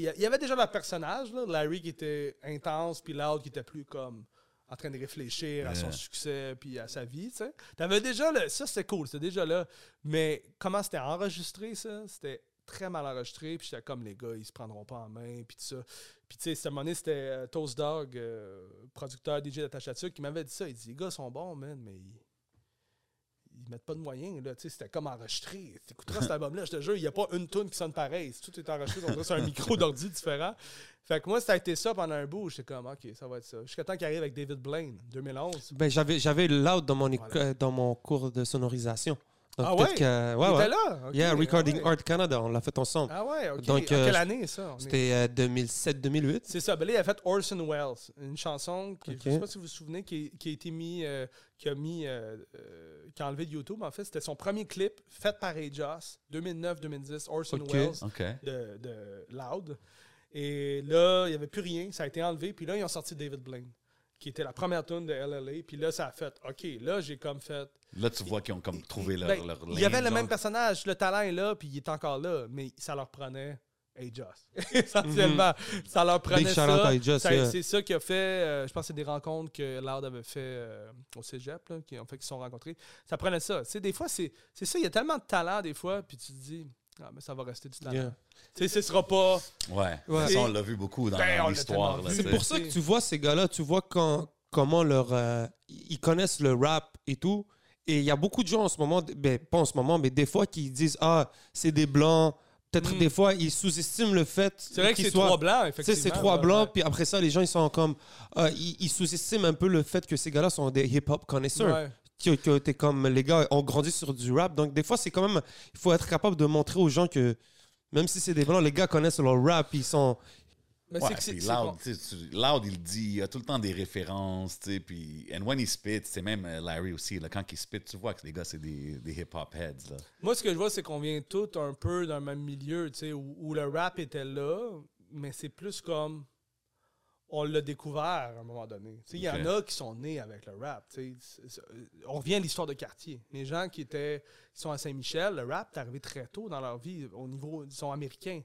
Mais nous, on a, en tout cas, je ne vais pas mettre tout le monde dans le même bateau, mais moi, oui, j'ai eu mon introduction avec Isel Manopi, mais veux, veux pas, les premières musiques qui sont venues nous chercher, c'est des No Use for a Name, Lagwagon, des bands punk. Après ça, il y a des bands metal. Après ça, on a fait, OK, il y a des bands rap. Puis là, on a tout lâché le reste. C'est- ça a juste été comme. Non, non, C'est fini. intéressant. Fait que- puis, puis c'est la même chose pour. euh, J'avais déjà posé cette question-là à Tactica, des gars de Québec. tu sais. Eux, c'était Guns N' Roses, Metallica, euh, c'est des bands rock, tu sais, des bands hard rock. Puis à un moment donné, ils ont fait OK, j'ai entendu. Souvent, honnêtement, 90% du temps, c'est Wu-Tang. là. J'ai entendu Wu-Tang. ouais. Et là, ça a fait OK, j'ai compris quelque chose. Fait que tu sais, c'est pas- il n'y a pas beaucoup de monde qui ont. Moi, mon père est français. J'ai grandi avec de la chanson française. Euh, j'ai pas grandi avec euh, de la musique soul ou R&B. Il a fallu que j'aille la Ok. chercher, cette Ouais. musique-là. C'est Ouais. moi qui est allé la chercher en tant que mélomane. Ben, c'est ça Fait- qui fait la fait que c'est- différence, je trouve, qui est Ben, cool aussi. C'est que Ouais. tu connais la musique en général, mais tu apprécies le rap. C'est ça, c'est Donc, ça. Ben, je je pense que c'est. Ouais, c'est un, ça, ça peut être un, un des facteurs qui fait que ça me distingue, mais ça peut être aussi un, un des facteurs qui fait que, OK, il n'est pas real. Tu sais, tu comprends? Ça, ça Ok, se peut. ouais, tu sais, ouais. Ça peut être les deux. C'est un couteau à deux. Ben, c'est un couteau, c'est pas un couteau, là, mais c'est- il y, a deux- il y a deux côtés à la médaille, en fait. là. Tu sais, on parle de- de- d'artistes, tout ça, de, t'as écrit des articles, t'as suivi, tout ça. Moi, j'entends un nom qui revient souvent, Sir Pathétique. Oh boy. C'est quoi le Sir Pathétique? On amène ça là. euh, encore? Non, Riff Tabaracci. Ouais, ouais, ouais. Ah, ben tiens, Eh, mon écoute, gars, euh, ouais, c'est toi, mon chum. All right. Ben all ouais, ben ouais. Ah ouais, il est gueux, là. Euh, Heureusement. non, euh, Sir Pat, euh, on- on- je vous ai parlé tantôt, on a parlé ensemble de la- l'époque 2006, à quel point Yeah. Manu a été une claque. Euh, une des raisons pourquoi, c'est parce que le rap Keb était très piano-violon. là. C'était Ouais. des pianos-violons Guitare. ou, euh, ou des gits. Mais maintenant, c'est quand même. La git est, est réhabilitée dans le rap. sais. Euh, on s'entend, il y a beaucoup de samples de git, même dans les tunes de Shreeze. Euh, Oui, vrai, ouais. mais- Mais c'était pas le. mais- mais, ouais, mais, mais tu comprends, avant Ouais. la Git, je me rappelle Rain Man avait détruit des guitares. Ah ouais? Ouais, ouais, il avait fait comme, c'était un statement, on déteste les guitares. Eh bien, Sir Pat représentait une partie. Oui, il y avait les acrophones, les assemblées, il n'aimerait pas ça que je les mette ensemble, là, mais, euh, mais c'était le rap de guitare de l'époque. Mais Sir Ouais, Pat Damien avait, aussi. Avait c'était le toute rap. la même clique. Exact. Mais Sir Pat n'était pas dans cette clique-là, il était en clique de Non, non, Trois-Rivières. mais- Mais il était dans la clique de piano-violon. Oui. C'était comme genre des tunes larmoyantes. Puis moi, j'étais trop vieux pour embarquer. Mais j'avais des frères d'amis qui tripaient sur Serpat. Puis là, je les ai vus changer d'un jour à l'autre. Porter du linge, là, 3XL. Puis là, et juste parler comme Serpat. J'étais comme, pour moi, c'est un phénomène Ah que ouais. je ne hein? comprenais pas.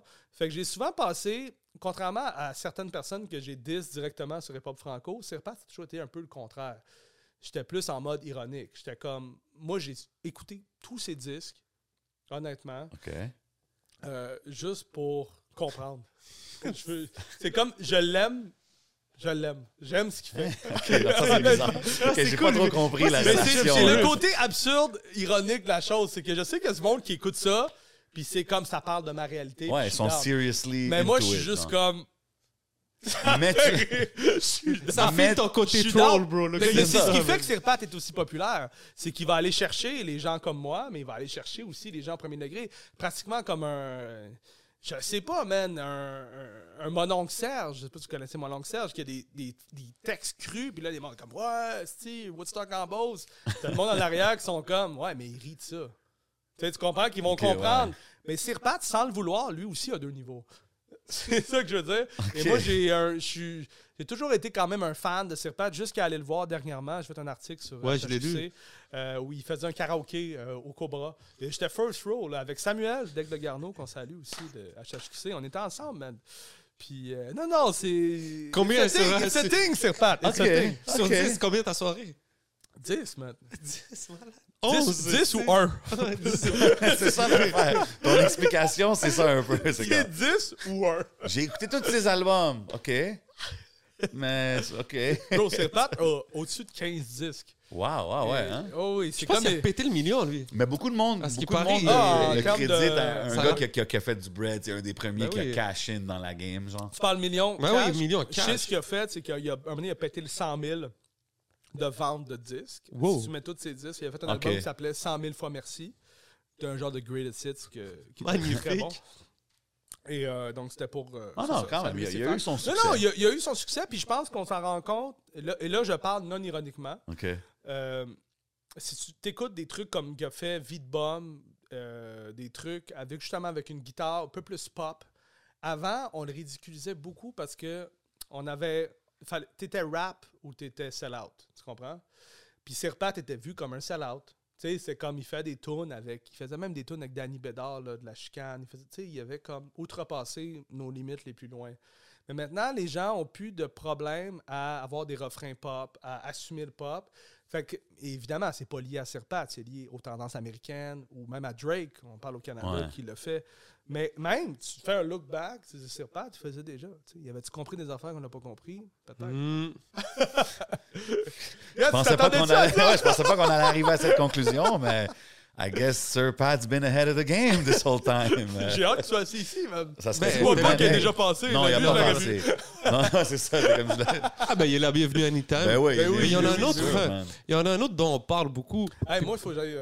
Euh, Pose-toi Ah, vas-y, là. man, go ahead, go Ben, ahead. vas-y, mon frère, t'inquiète. take a t'inquiète. little Ben chronic break. Shout to Smoke Signals. Yeah, man. On est de retour. Vite fait, les gars, on en parlait de cire pathétique, Oui. mais il y a un autre nom dont je voudrais qu'on parle. J'aimerais avoir ton avis dessus parce qu'il fait beaucoup sensation, puis il crée beaucoup la polémique quand on dit son nom. Il y en a qui l'aiment, il y en a qui ne comprennent pas. Moi, je l'adore. C'est le roi Enoch. Oh boy. Ça va être vrai dans cette pièce. Yeah. Roi Enoch, euh, écoute, ça remonte à loin, moi. C'est- fou, là. à quel point j'ai aimé ce rappeur-là. Écoute, on revient encore au point où, 2003, je lâche le rap américain. En grande partie à cause de 50 Cent, mais je suis resté très rap local. Puis Roi Enoch, les premières vidéos qui sont sorties fin 2003, euh, début 2004, on se les partageait en classe. Puis dès qu'on avait deux secondes, là, comme le, le- le professeur était parti, man, on mettait ça sur un écran, man. On écoutait dans le cours de multimédia, c'était juste du Roi Enoch. Et quand je suis rentré à l'université, et je dois dire à Enoch, il a su bien se renouveler à travers les années. Son album, c'était Cocaïno Rap Music, Ben oui. qui venait de sortir, 2008-2009. Et on était tellement fans de Roi Enoch que tous mes travaux d'université en communication, on les faisait en lien avec le roi. Oh, ouais, c'était débile. Hein? Comment? On analysait le lexique du roi. Puis tu sais, c'est parce que en gros, la communication à l'Université de Montréal, il y avait beaucoup l'approche de on n'est pas le programme le plus populaire. Fait que faites un peu les travaux que vous voulez. Moi, je faisais tous mes travaux sur le rap. Euh, et à un moment donné, un de mes chums, ils ont fait un travail sur le roi Inox parce que c'était comme communication et langage. Ça, c'était comment il a créé son propre langage à lui. Puis on se faisait des soirées, shout out à Easterbrook, Wow. Danny Galland, puis Guillaume Béliveau. Des soirées d'écoute, les mathématiques du roi Enoch dans un sous-sol, man. on écoutait ça là, non-stop, on virait fou. Là. On, droppait des tables. Là. On, on était. C'est Ça, incroyable. puis je l'ai interviewé. Je l'ai interviewé une fois. euh, C'était au Fofun électrique, un petit show qu'il faisait. J'avais une passe média. No pass média, finalement, au show de Rhino, il a fallu que je paye. J'avais genre 18 ans. J'ai juste fait comme, OK, je vais donner l'argent, fuck off. Finalement, on avait une entrevue avec lui. Tellement gentil, là. Comme, j'avais, moi, j'avais, fasciné, mais apeuré en même temps, là. Tu sais, on arrive, il est au, au bout de la loge, il est trop loin, il y a 40 000, ben pas 40, 40 personnes. soit assis, genre, va au fond avec mon ami, on s'assoit avec nos enregistreurs, puis là, il sort la main. Numéro un, genre. C'est sûr que les idées n'étaient pas si claires que ça, mais la personne, extrêmement gentille. Ouais, Puis, chill, Enoch. Je veux dire, et lui aussi, si on fait un truc sur la rive sud, Ben oui. ça prend le roi. Ben oui, Ben ouais, le roi Enoch. Ça, prend le roi, c'est- sûr que c'est là. Mais ça, moi, je suis un grand fan de personnages. Euh, Fait que des travaux les personnages de rap, là, je suis Mhm. un grand fan. Les personnages qui décrochent pas. Je sais pas si tu comprends Yeah. ce que je veux dire. Mais on a eu beaucoup de personnages à un moment donné. OK, finalement, on comprend.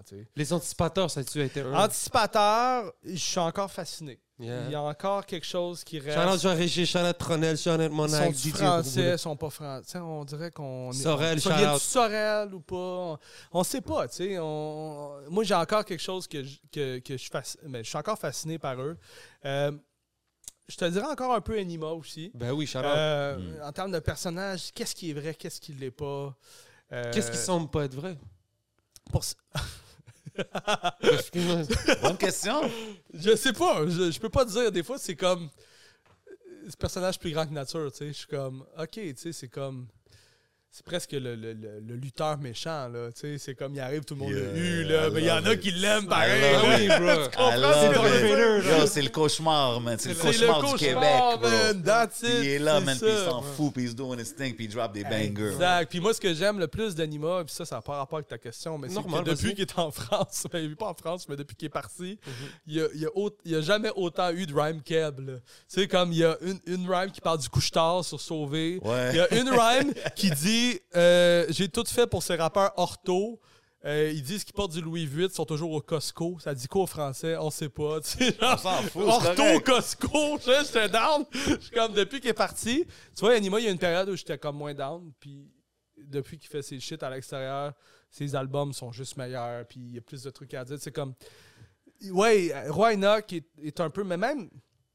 Tu vas plus loin que ça, là, les, les- les- les personnages de rap m'ont toujours intéressé. Même un D-Natural, je veux dire. Ben oui. Comme, oui, oui, oui, il y a le- oui, il y a le talent, puis je suis pas en train de mettre les gars dans le même bateau, vraiment pas.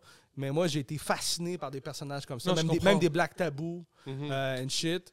Yo, on en a ça m'a façonné comme. euh, On en a perdu un il y a pas longtemps. Rest in peace à Don Carnage. Man, Don, c- écoute, mon émission euh, de radio, c'est rendu presque une rubrique nécrologique. Là. On, man, Ouais. on commence l'émission, on s'englotte presque. là. Mm. Une entrevue de 40 minutes avec Impost qui nous a parlé de Don Carnage. C'est un autre, ça, je- euh, qui, qui a épousé la pop dans ses chansons de façon authentique. C'était comme pas je veux jouer une game. Non, je suis de même. Je suis comme ça.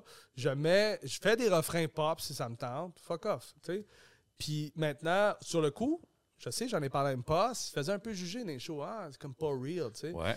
Mais maintenant, tu regardes ça, qu'un pas de recul encore, tu mets le pas de recul. Tout le monde fait ça. Tout le monde veut avoir un refrain maintenant. Mm. Puis la plupart des gens maintenant, euh, ils font aussi leur propre refrain. Don Carnage était capable aussi, tu sais. Tu comprends ce que je veux dire? Tu sais, c'était...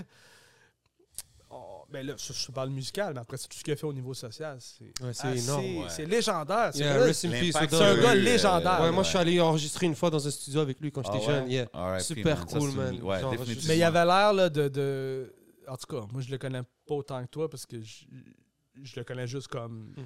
Ouais, moi aussi, artiste. je le connais juste comme ça, moi aussi. Je- Mais je veux dire, il a tellement eu l'air d'être généreux dans sa vie, puis Ouais. d'aider les gens pour vrai, pas juste comme, OK, C'est euh, triste je t'enregistre. Non, non, non, je fais un suivi. He was on a mission. What's sad is Exact. that it's- Il c'est était comme- sur une mission ce matin. On dirait, it's when he passed qu'on a vu l'impact. Comme moi, quand j'ai vu yo, mon feed au complet, plein- tout le monde. Ben, même chose pour Karim. C'était des hommes. Je te dirais, Ouais, Karim, on, l'avait, on, on- Ouais. on avait eu son succès en 2012, tout le monde capotait. Là, on, on entendait, on entendait moins parler de lui. Là, il meurt. Tout le monde dit, Partout. tout le monde partage une photo. Tout le monde envoie un paragraphe. Ouais. Puis là, ça m'a comme fait des frissons. Je suis comme, man, c'est tellement des gens importants qu'on a perdus. Tu sais, je veux 100%, dire, je veux dire, c'est pas des gens qui étaient nécessairement, tu sais, on perdait SP. Je dis ça de même. On, on s'en rendrait compte tout de suite. Je veux dire, tu comprends. Mais là, c'est des gens, man, on se rend compte à quel point après, wow, Ouais. quelle Monument. place ces gens-là Ouais. avaient. C'est incroyable. Tu sais, je te parle au niveau du rap. C'est pour ça que je l'ai dit SP. Là. C'est pas... Moi, il y en a deux autres. Bon, je vais pas rentrer dans. Vas-y, mais le voyou, Wow. Ouais. Aussi. ouais, le voyou, ça, ça, ça a pesé. Et euh, Bad News Brown, man. Bad News Brown. Exact. Ah. Mais toi, il vient euh, un peu de ton, ton coin, en Ouais, fait. ben nous Ben, pas un peu, Je l'ai connu. Ouais, ouais, j'ai connu. On a collaboré, on a chillé. euh, Puis, tu sais, comme quand que je parle souvent de la scène anglo-franco, lui était tellement rassembleur des deux côtés. Lui, c'était fou. Là. Lui, il arrivait, il faisait un show avec Magnum 357, puis après ça, il faisait un show avec Sans Pression, puis après ça, il faisait un show.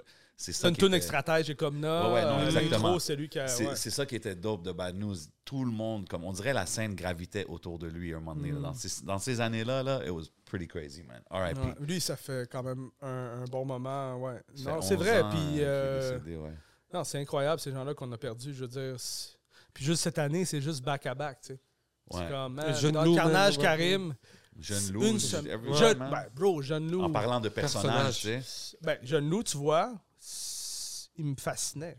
J'ai, Mhm. j'ai- quand il est décédé, je sais pas, là, je veux pas dire n'importe quoi, mais une des, je pense, seule entrevue écrite qu'il y avait eu, c'était avec moi, que j'avais fait un top, les cinq euh, artistes à surveiller, rap, pour 2021. OK. Fait que c'était, j'avais fait en janvier 2021. Puis l'entrevue que j'avais eue avec lui, c'était, j'avais fait comme, wow, man. Il, il était bien plus allumé que je pensais. Ben il, oui. il savait. Il savait il s'en allait où. Très Puis là, il plus, racontait que son album, Slim contre le monde, ça allait être Ouais. comme, là, dans le fond, Slim, il a perdu sa blonde. Puis là, il est rendu tout seul. Puis il va faire tout ce qu'il faut pour... C'est comme rendu presque un super-héros. Tu sais, on revient au niveau de personnage. Ouais. Jeune Loup jouait très bien ça. Puis il jouait beaucoup aussi avec euh, l'idée qu'on se fait d'un personnage. Justement, comme il sort de prison, OK, qu'est-ce qu'il va dropper? First Day Out. Ah, une tune Ouais. super douce. Tu sais, comme finalement, Ouais. c'est pas du tout la Ouais. Tug d'un First Day Out, genre, tu sais, Gucci Mane.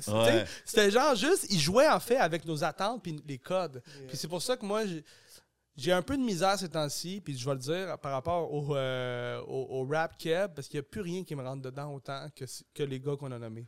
Ah des, ouais, des hein? jeunes loups qui m'ont rentré dedans, Lost, quand il est arrivé. Mais ça, en ce moment, je le ressens pas. J'ai pas eu de coup de cœur depuis, depuis Jeune Loup, en fait.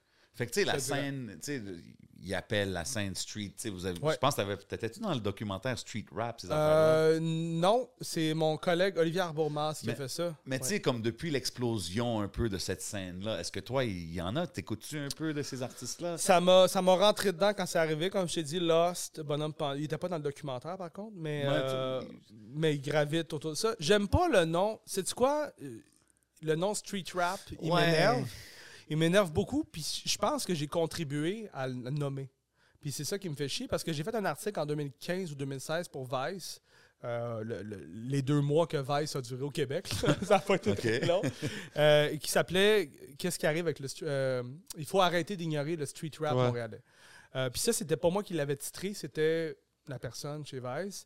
Puis finalement, le, le nom street rap a commencé à se promener après ça. tu sais. Ouais. Puis j'avais interviewé euh, Soulja, notamment TK aussi. euh, Ouais, TK. que- ouais, Yeah, yeah, en français ou en anglais. Hein. Voilà. Vive Montréal. De toute façon, il vient de Pierrefonds. Déjà, Il ben vient de ouais. Pierrefonds, c'est les guy, gars. man. A and B, Euh, shout out. West Euh, Side. donc, donc, c'est ça. Puis, puis après ça, je pense que c'était Lost où les gars de 514 m'ont dit c'est street rap, ça veut rien dire. C'est comme si tu disais rap. Tu sais, parce Ouais. que c'est c'est ça, Ouais. en fait. C'est les autres styles qu'on devrait appeler un autre affaire. Tu comprends ce que je veux dire? Ouais. Euh, au Québec, on a fait le contraire. On a appelé street rap, on les a comme isolés en disant c'est du street rap. Mais non, c'est du rap.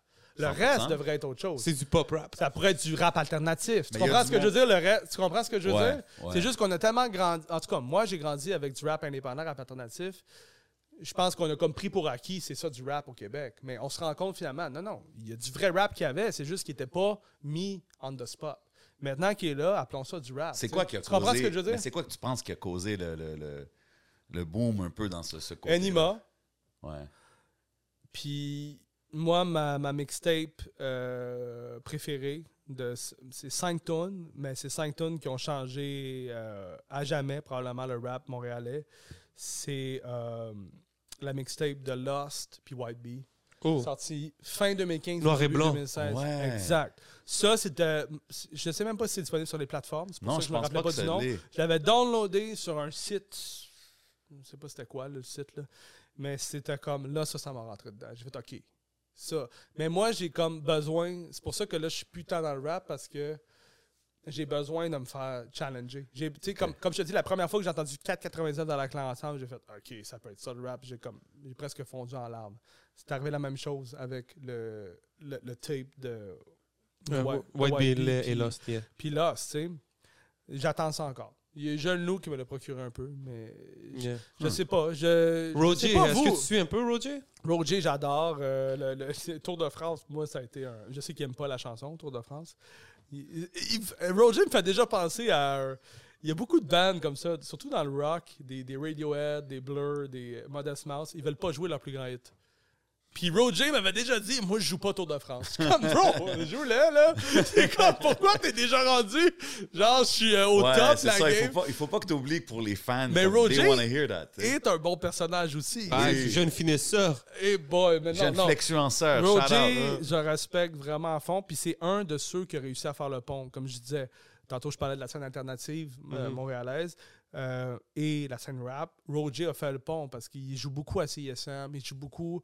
euh, il est connu là, dans, dans- dans le milieu alternatif. Puis je pense que c'est un bon. Il, est tellement, il a tellement de charisme. Mhm. C'est un gars qui peut faire le pont un peu entre tout le monde. Puis c'est ça. Tantôt, on parlait des, des- un peu des conflits qu'il peut avoir avec Ouais. les journalistes, ces affaires de même. Simon Coutu, on l'avait eu ici à Oui. l'émission. Il, a- il a drop, euh, ben, il a drop plein de documentaires dope, là, mais il en avait fait un sur la fraude, puis tout ça. Puis il y a eu comme un peu de backlash à cause, il avait mis des tunes des gars, puis les Shrees étaient beaucoup dans, les, dans le, dans le Ouais, ça n'a pas été particulièrement bien apprécié, mais je- en tout cas. je- Toi, du côté, du côté Ouais. du journaliste, comment tu vois ça? Est-ce que tu es comme. Les gars, ils avaient raison, c'était un peu too much, il est allé trop loin, ou. Je connais pas toute l'histoire, mais ce que je veux dire, c'est que euh, Simon Coutu a une rigueur journalistique impeccable. Oh non, ça- Et, et donc, ce que je veux dire, c'est si des gens lui ont parlé à la caméra, c'est parce qu'il a fait. Écoute, il n'y a personne qui travaille comme ce gars-là. Il fait des entrevues là, avant là, que tu n'as pas. Comment tu penses qu'il fait pour avoir la confiance de ces gens-là? Il devient pratiquement leur, leur ami. Là. Tu sais, je veux dire, il n'y a personne qui travaille comme lui en ce moment. Après ça, les liens qu'il peut faire, je sais pas. J'ai aucune idée là, à quel point il peut faire des liens qui n'ont pas rapport. Tout ce que je sais, c'est que tous les gens qui ont été dans son documentaire, le- pas le documentaire, mais le reportage Ouais. que- que- qui est sorti, c'est des gens qui avaient accepté d'être là. Puis comme je trouve ça plate de dire par la suite, c'est un, c'est un snitch. C'est pas un snitch, c'est un reporter. Tu comprends ce que Mais je veux là, dire? Tu peux pas appeler un report, un journaliste, un, comme. Ben non, mais sa job, c'est de mettre. Tu sais, il, il a mis carte sur table. Tu comprends ce que je veux dire? Non, non, c'est ça. un snitch, ça serait comme un gars qui te dit pas ce qu'il va faire. Non, non, mais right? bro, un snitch, c'est un, criminel. C'est à un la snitch. base. Ben, j'ai pas besoin d'expliquer c'est quoi un ça, fucking là, snitch. là. Mais un journaliste, tu le sais que tu parles à un journaliste. C'est juste que Simon, c'est un gars extrêmement habile et extrêmement talentueux. Il est très bon, man. J'aimerais avoir. Moi, j'ai euh, adoré la conversation qu'on a eue avec lui. Puis... J'aimerais avoir un pourcentage de son talent parce que c'est un gars qui est patient. Il est patient, il va longtemps, il fait des reportages à long terme. Tu sais, quand il sort un truc, ça peut avoir. Tu sais, OK, finalement, il sort ça. Mais non, ça a été un travail de longue haleine, vraiment. Moi, je- des fois, je suis tellement dans ma tête, je fais plein d'affaires. Tu sais, je- on dirait que j'ai pas le temps. La, la seule affaire que j'ai faite de longue haleine, c'est le, le podcast que vous avez entendu. Mais c'est la première fois que je me consacre autant à ça. Puis je trouve que Simon, c'est un exemple de rigueur journalistique. Fait qu'ils auront beau dire ce qu'ils veulent. Je pense que les gens qui vont chialer contre lui, c'est les gens qui savent pas c'est quoi le journalisme. C'est Ok. ce que j'ai à dire. OK. That's it. La représentation même des journalistes. Non, même mais façon de dire de la manière qu'il est. Non, mais. Non, mais je veux dire, à un moment donné, tu peux ne pas savoir c'est quoi le journaliste. Tu peux penser que c'est comme un ami Mhm. qui, qui, tu sais, qui est rendu avec toi, puis tu, tu sais, tu le vois de loin, tu ne sais pas trop. Mais finalement, pour être journaliste, ça prend une rigueur, ça prend un code d'éthique, et il respecte tous ces trucs-là. Fait que, je veux dire, évidemment, je n'ai pas le choix de le soutenir en tant que moi-même un Un journaliste. collègue. Ben, c'est ça, tu sais. je- Mais au-delà de ça, il y a une rigueur C'est le incroyable. meilleur job au monde? Non! C'est ça qu'il disait, lui. Donc, euh, Ah non, mais, mais c'est une. ouf, non, je suis pas d'accord avec ça. T'as vu ma réaction comme c'est ça, c'était sincère. Tu sais, moi, je le vois comme. euh, T'es tellement sûr que c'est ça qu'il faut que tu fasses tout le temps, que tu finis par faire ça tout le temps, puis tu penses à rien d'autre, puis finalement, tu te ramasses devant ton psy, t'as aucun autre hobby. ah, Si tu euh, connais rien d'autre que ça. C'est ça. Ça- En fait, c'est une maladie. Damn. OK. Mais c'est cool, t'aimes ce que tu fais? Ben, j'aime ce que je fais. J'ai pas le choix de faire ce que Ouais, je fais. c'est ça. C'est plus comme s'il n'y a pas le choix. C'est pas la même chose, man. Mais Simon, c'est intéressant. Oui, OK. euh, oui, c'est la... meilleure job au monde quand tu sais mettre tes limites. Puis, t'as-tu déjà couvert comme des. On- tu es un spécialiste du rap québécois, du rap d'ici, mais as-tu déjà fait des entrevues avec des artistes internationaux, des artistes américains? Oui, des ça fait longtemps. Ça fait longtemps. Quand je te revois, ben, ça fait longtemps. Ok. Ça fait pas 100 ans. Y a-tu des, ren- rencontres qui t'ont marqué, genre, avec des, Oui. des artistes Euh, qu'on connaît? oui, mais, mais c'est bon parce que je suis très keb. Depuis comme 3-4 ans, je suis très québécois. Mais j'ai eu des bonnes entrevues avec I Am, notamment. Nice. Euh, 2015-2016, je travaillais pour un, un blog, euh, un webzine. C'était la formule gagnante à l'époque. Euh, Camuse. Et j'avais, euh, j'avais parlé à I Am. Et, j'avais aussi parlé à Ghostface. Oh, Ghostface, shit. une grosse entrevue avec Ghostface. Damn. Grosse. Grosse au niveau de mon stress, parce qu'il n'a jamais été à peu près aussi élevé. Là. Ghost, ça, c'est quand même Euh, légendaire. Il est à peu près aussi élevé que quand j'entre- euh, j'interviewe Jean Leloup. là. Tu sais, c'est comme. T'es comme Oh, Jean Leloup, man. Ça, c'est un gros gars. comme, des ok. big Pour moi, c'est presque un rappeur, Jean Leloup. oui, mais honnêtement, Johnny Go euh, de Jean Leloup, qui sort en 96, c'est un des premiers clips de Rap Keb parce qu'il avait invité la fille de la Gamic et deux gars de Brand Van 3000 sur le track. Et Jean Leloup rappe pas, et n'est pas un rappeur en soi, mais Aton avait des consonances hip-hop parce qu'elle était faite par les gars de Brand Van. Donc, Il a fait une track qui s'appelle Alger, bro. bro! Ah ouais? Ouais, moi, depuis je Ah, c'est fou, man! Là, je vois pourquoi t'es down avec lui. Oui, bro. Jean Leloup, bro. Il Big up Jean Leloup, Oh, légende. on vient de comprendre. Moi, c'est quelqu'un de. Québec. C'est un, Oui, c'est un gars de Québec. c'est un artiste québécois Ah oui, que j'aimerais beaucoup rencontrer. Ben. J'ai grandi au Québec, ça fait 26 ans que je suis là, bro, puis il y a des personnalités qui me, me hit. Mais, tu vois, Ghostface, j'étais tellement stressé de l'interviewer comme. Puis finalement, man, j'étais un numéro là, dans sa journée. Là. Ah ouais? comme dans le sens, il m'a tout de suite fait sentir à l'aise, mais c'était pas non plus le gars le plus généreux. Tu sais, on dirait que, tu sais, quand t'es tellement habitué de faire des entrevues des, euh, euh, au Québec, où t'es, tu sais, t'as, t'as des références un peu communes. Puis moi, mon anglais est pas numéro un. Tu sais, fait que j'avais comme préparé mon entrevue.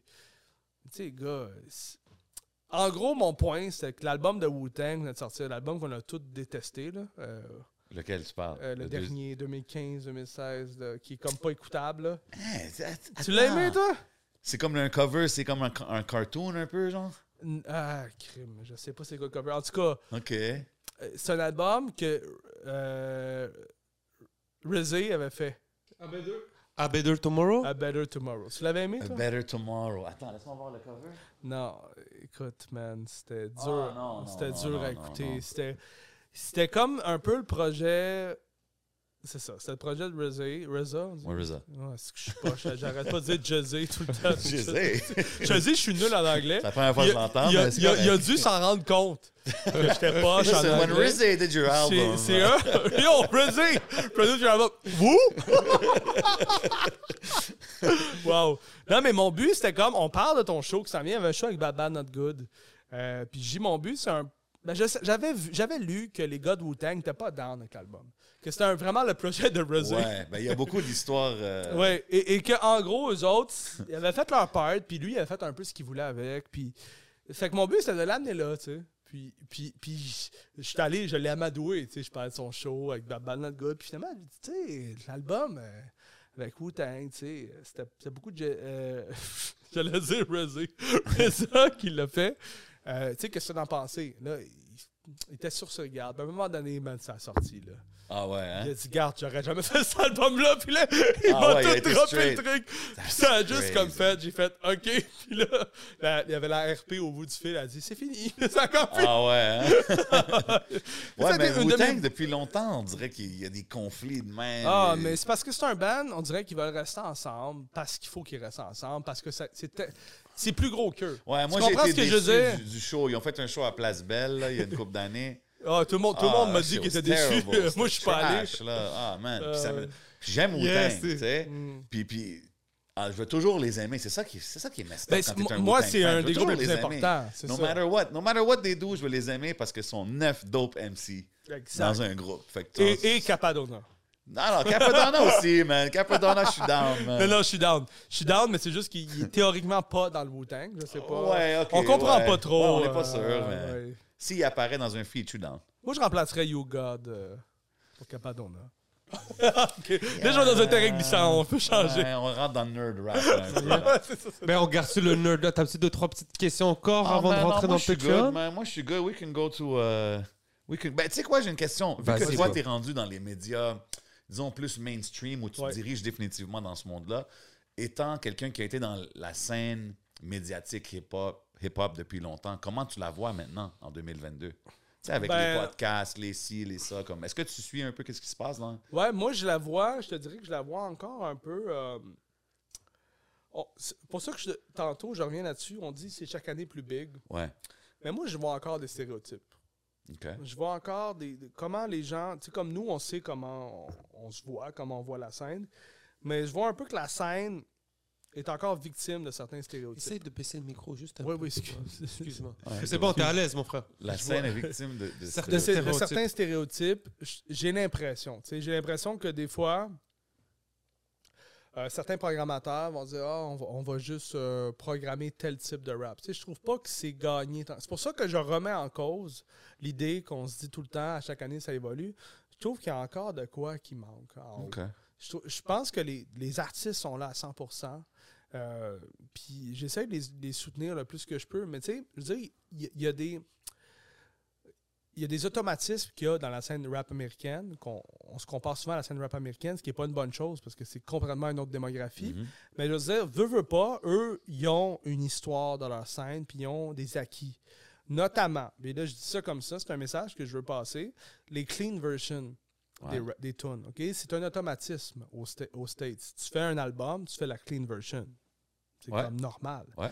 Mais ici, moi, j'ai vu beaucoup, c'est pas nécessairement en lien avec qui je travaille, mais peut-être, des tunes être acceptées au niveau du son, puis ah, et finalement, il a dit tel mot. Non. Fait que moi, je dis, il faut que les rappers comprennent il faut qu'ils fassent des efforts. Je ne dis pas de cens- censurer dans leurs chansons, c'est pas ça que je veux dire. Aucun rappeur américain se censure. C'est- rempli de, Ah de mauvais mots. Mais je veux juste dire, faites les efforts qu'il faut pour être commercial, puis ça va marcher. Honnêtement, ok, ça là, veut dire que là, il y a des chansons qui sont intéressantes des fois, mais c'est juste les artistes qui disent. c'est juste parce que ça commence en disant Ah, ok, bitch. c'est ça. ou salope. ou- Puis that's it. Ça- Finalement, ça- tu, je regarde la fille, je dis non, non, il dit salade, mais il dit salope plus tard. Là, mais... ouais, ça, Tu comprends ce que je veux dire? Je veux dire, à un moment donné, soyons comme. On, on peut, on peut juste. On peut modifier sans On changer peut modifier sans le changer l'esprit de la Ouais. tune. Fais la, la version pour les heads, comme on fait tout le temps. Puis tu peux changer ta tune. C'est- pas un gros truc, là. Ça, ça nécessite à peu près aucun effort. Tu sais, puis c'est ça que je veux dire, c'est que je pense que la scène pourrait être bien plus loin. Euh, à Radio-Canada, où je travaille ici, musique, c'est des. Je veux dire, c'est quand même, si tu es auteur-compositeur de ta chanson ou juste auteur, ça peut être bon, tu sais. C'est des, des montants à ne pas euh, mettre de côté, là. Je veux dire, c'est important quand même. Puis en étant à Radio-Canada, comment tu vois leur euh, retour, un peu leur. Par rapport au rap, Oui, hein. Ben, ce que je trouve intéressant au début, j'avais l'impression qu'ils voulaient mettre le rap. Euh, il y avait l'émission Rapophonie avec euh, Myriam Femieux, qui est une émission euh, comme en concordance avec l'Europe puis tout ça, tu sais. Euh, je trouvais ça cool, mais c'était comme de, de, de tasser le rap euh, en soirée le vendredi. tu le marginalisé. Puis je trouvais, je- dans ma tête, ça avait toujours été comme ça. Même à CISM, les Ghetto Rudy, c'est le samedi soir, tu sais.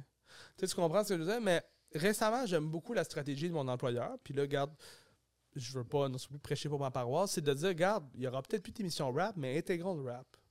De base, dans la programmation de jour, il y aura des blocs, man, mais à un moment donné, si on veut avoir des artistes qui nous représentent plus, parce que honnêtement, c'est beaucoup les mêmes artistes qui vont jouer dans ces, dans ces radios-là, ben, essayons, essayons aussi de mettre les chances de notre bord. Mhm. Faisons des versions clean, comme les Américains font. On ne sait pas se travestir. Je ne sais pas si c'est.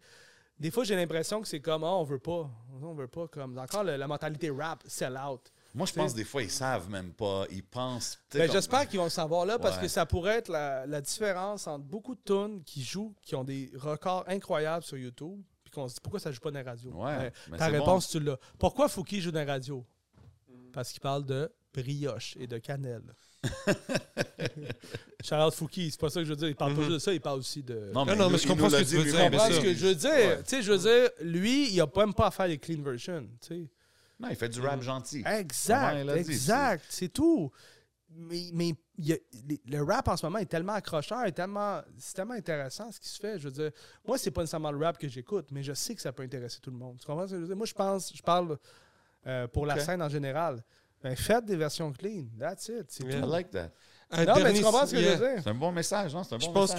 que dernier sujet que je vais embarquer Vas-y. avant qu'on rentre dans le Patreon, je pense que les gens méritent euh, la place du R&B. R&B. Ouais. On en parlait la dernière fois, Moi, je suis un grand, grand fan de R&B euh, de- depuis 12 ans, puis je vois comment ça grandit au Québec. Euh, notamment, il faut le dire, la scène de Toronto a tellement changé le paradigme du R&B. Avant le R&B, c'était du Usher, euh, chaleureux, euh, You séduisant. make me mais- wanna leave the one. C'était bad, là. J'attendais ça. J'étais down. Moi, j'étais down. Mais, mais ce que je veux dire, c'est qu'avec la, la scène de Toronto, euh, 2010-2011, The Weeknd, Drake Mm. euh, et tous les autres, il y a eu des thèmes rap qui sont rentrés dans le R&B. Ouais. Le R&B est devenu plus froid, un petit peu plus glacial même, puis ça Yeah. représente un peu de où on vient. Puis, veut, veut pas, le, le R&B de Montréal, c'est beaucoup inspiré de ça. Euh, il y a plein d'artistes ici, là, tellement talentueux. Et là, on réassiste à un, un retour R&B chaleureux, soul, puis que je trouve, moi, qui, j'aime beaucoup aussi, tu sais. Mais je veux dire, on a tellement une grande scène R&B, puis je trouve ça plate parce que, premièrement, la scène, faut, faut le dire, beaucoup anglophone. A- oui, il y a eu Corneille il y a 15 ans. On peut Mhm. en revenir. Là. Il y a eu Corneille qui a fait du RB. On le sait. Mais il y a eu d'autres artistes RB après. Ils sont beaucoup en anglais. Et à cause de ça, à cause du Québec, on est comme on les tasse. Mais je pense que, regarde, à la disque, la, la nomination électronique puis la nomination jazz ne prend pas compte des co- des- de la langue. Donc, tu peux, en fait, chanter en anglais puis avoir une nomination à la disque dans cette nomination-là. Et pourquoi il n'y aurait pas une nomination, par exemple, RB, 100%. avec, avec la même. fa- Parce que la scène RB, elle est unique, puis elle est plus en anglais. Tu sais, puis pourrait avoir un artiste français dedans. On n'est pas en train de dire on tasse le français, mais je veux dire, il y a plein de façons Juste de le mettre de l'avant cette scène. Le fait qu'il n'y a pas de catégorie R&B, ça, ça fait... C'est ridicule. C'est ridicule. déjà. Puis je veux dire, il n'y en a même pas non plus au GAMIC. Au GAMIC, qui est un, un Qui est gala pour l'alternative tu musicale. Quand je parle de l'alternative musicale, je parle beaucoup aussi du GAMIC, de toute cette scène-là. La- En gros, Ouais. la scène euh, entre le Quai des Brumes, la Roquette puis l'Esco. là. C'est pas mal ça. À un moment donné, il y a-tu moyen de s'ouvrir aux autres styles? Tu as une nomination pour le punk, le metal, le post-rock, le rock, l'indie rock, l'indie pop, le pop. Peut ça avoir? Throw peut in ça some avoir- R&B. Puis il y a rap. Il peut ça avoir rap, soul, R&B, reggae? Tu sais, je sais 100%, pas. I don't know. Trap, Merci. drill... À m'emmener, ah, ben, à la limite, oui, mais euh, je trouve, à la limite, je trouve que Mais oui, c'est discriminatoire. Puis je veux pas. euh, je trouve qu'à un moment donné, on est tellement pogné avec notre chanson folk au Québec. Puis je suis le premier à adorer la chanson folk. Je suis pas en train de dire ça. Mais il y a autre chose qui se passe là. Quand tu 100%. regardes un gars comme Pierre Quender, il mélange les, les, les styles comme tu n'as jamais vu. Il nous fait découvrir des styles Ça, c'est un grand... qu'on a. Poirier aussi. Charlotte Poirier. Ouais. Il, il pourrait avoir. Tu sais, c'est fatigant de tout mettre dans la musique du monde. Ah, le, le gagnant musique du monde Ouais. ça veut rien dire, la musique du monde. C'est comme. Dites c'est quoi les styles, s'il peut avoir de la place pour le post-rock. Arrêtez d'être chouk, man. Voilà, C'est ça, tu sais. Mais c'est ça, ça c'est un message que je voulais dire. Je suis content, j'ai tout pu dire mes messages. Je suis comme un politicien. Non, mais c'est bon. Le gars, il a voulu placer ses messages. Non, mais Merci, c'est dope, c'est dope. Merci de... avec toi, man. Ouais, man, merci d'avoir passé, euh, passé du temps avec nous au podcast, man. On a drop quand même beaucoup de gems, beaucoup de conversations intéressantes sur la scène, man. Um, Allez tous checker le balado, Yes. d'où je viens, le rap d'ici. C'est out right now. You know what I mean? C'est out aussi sur les euh, Apple Music et tout ça. You can catch it anywhere. Mais bien sûr, Exact. tu peux aller sur le site de Radio-Canada. Audio, O-H-D-I-O. Dis-leur. C'est ça, OK. OK. Comme dirait l'attitude Nord, dis-leur. Big shout out, man, mon boy Rabat, la famille. So, That's yo, it. so, vous savez comment qu'on fait, man? We're not done yet. On n'a pas fini. Mm. On a des questions intéressantes et des sujets un peu plus raw and uncut à faire dans le Patreon. Shout out tout le monde qui sont sur le Patreon. You know what I mean? Yeah, man. Vous savez déjà, on est où? On est au Hidden Showroom. Big shout out la famille. R- Rum Rosemont, Smoke Signals, and we're going to the Patreon. Let's get it. Yeah, man. That's it.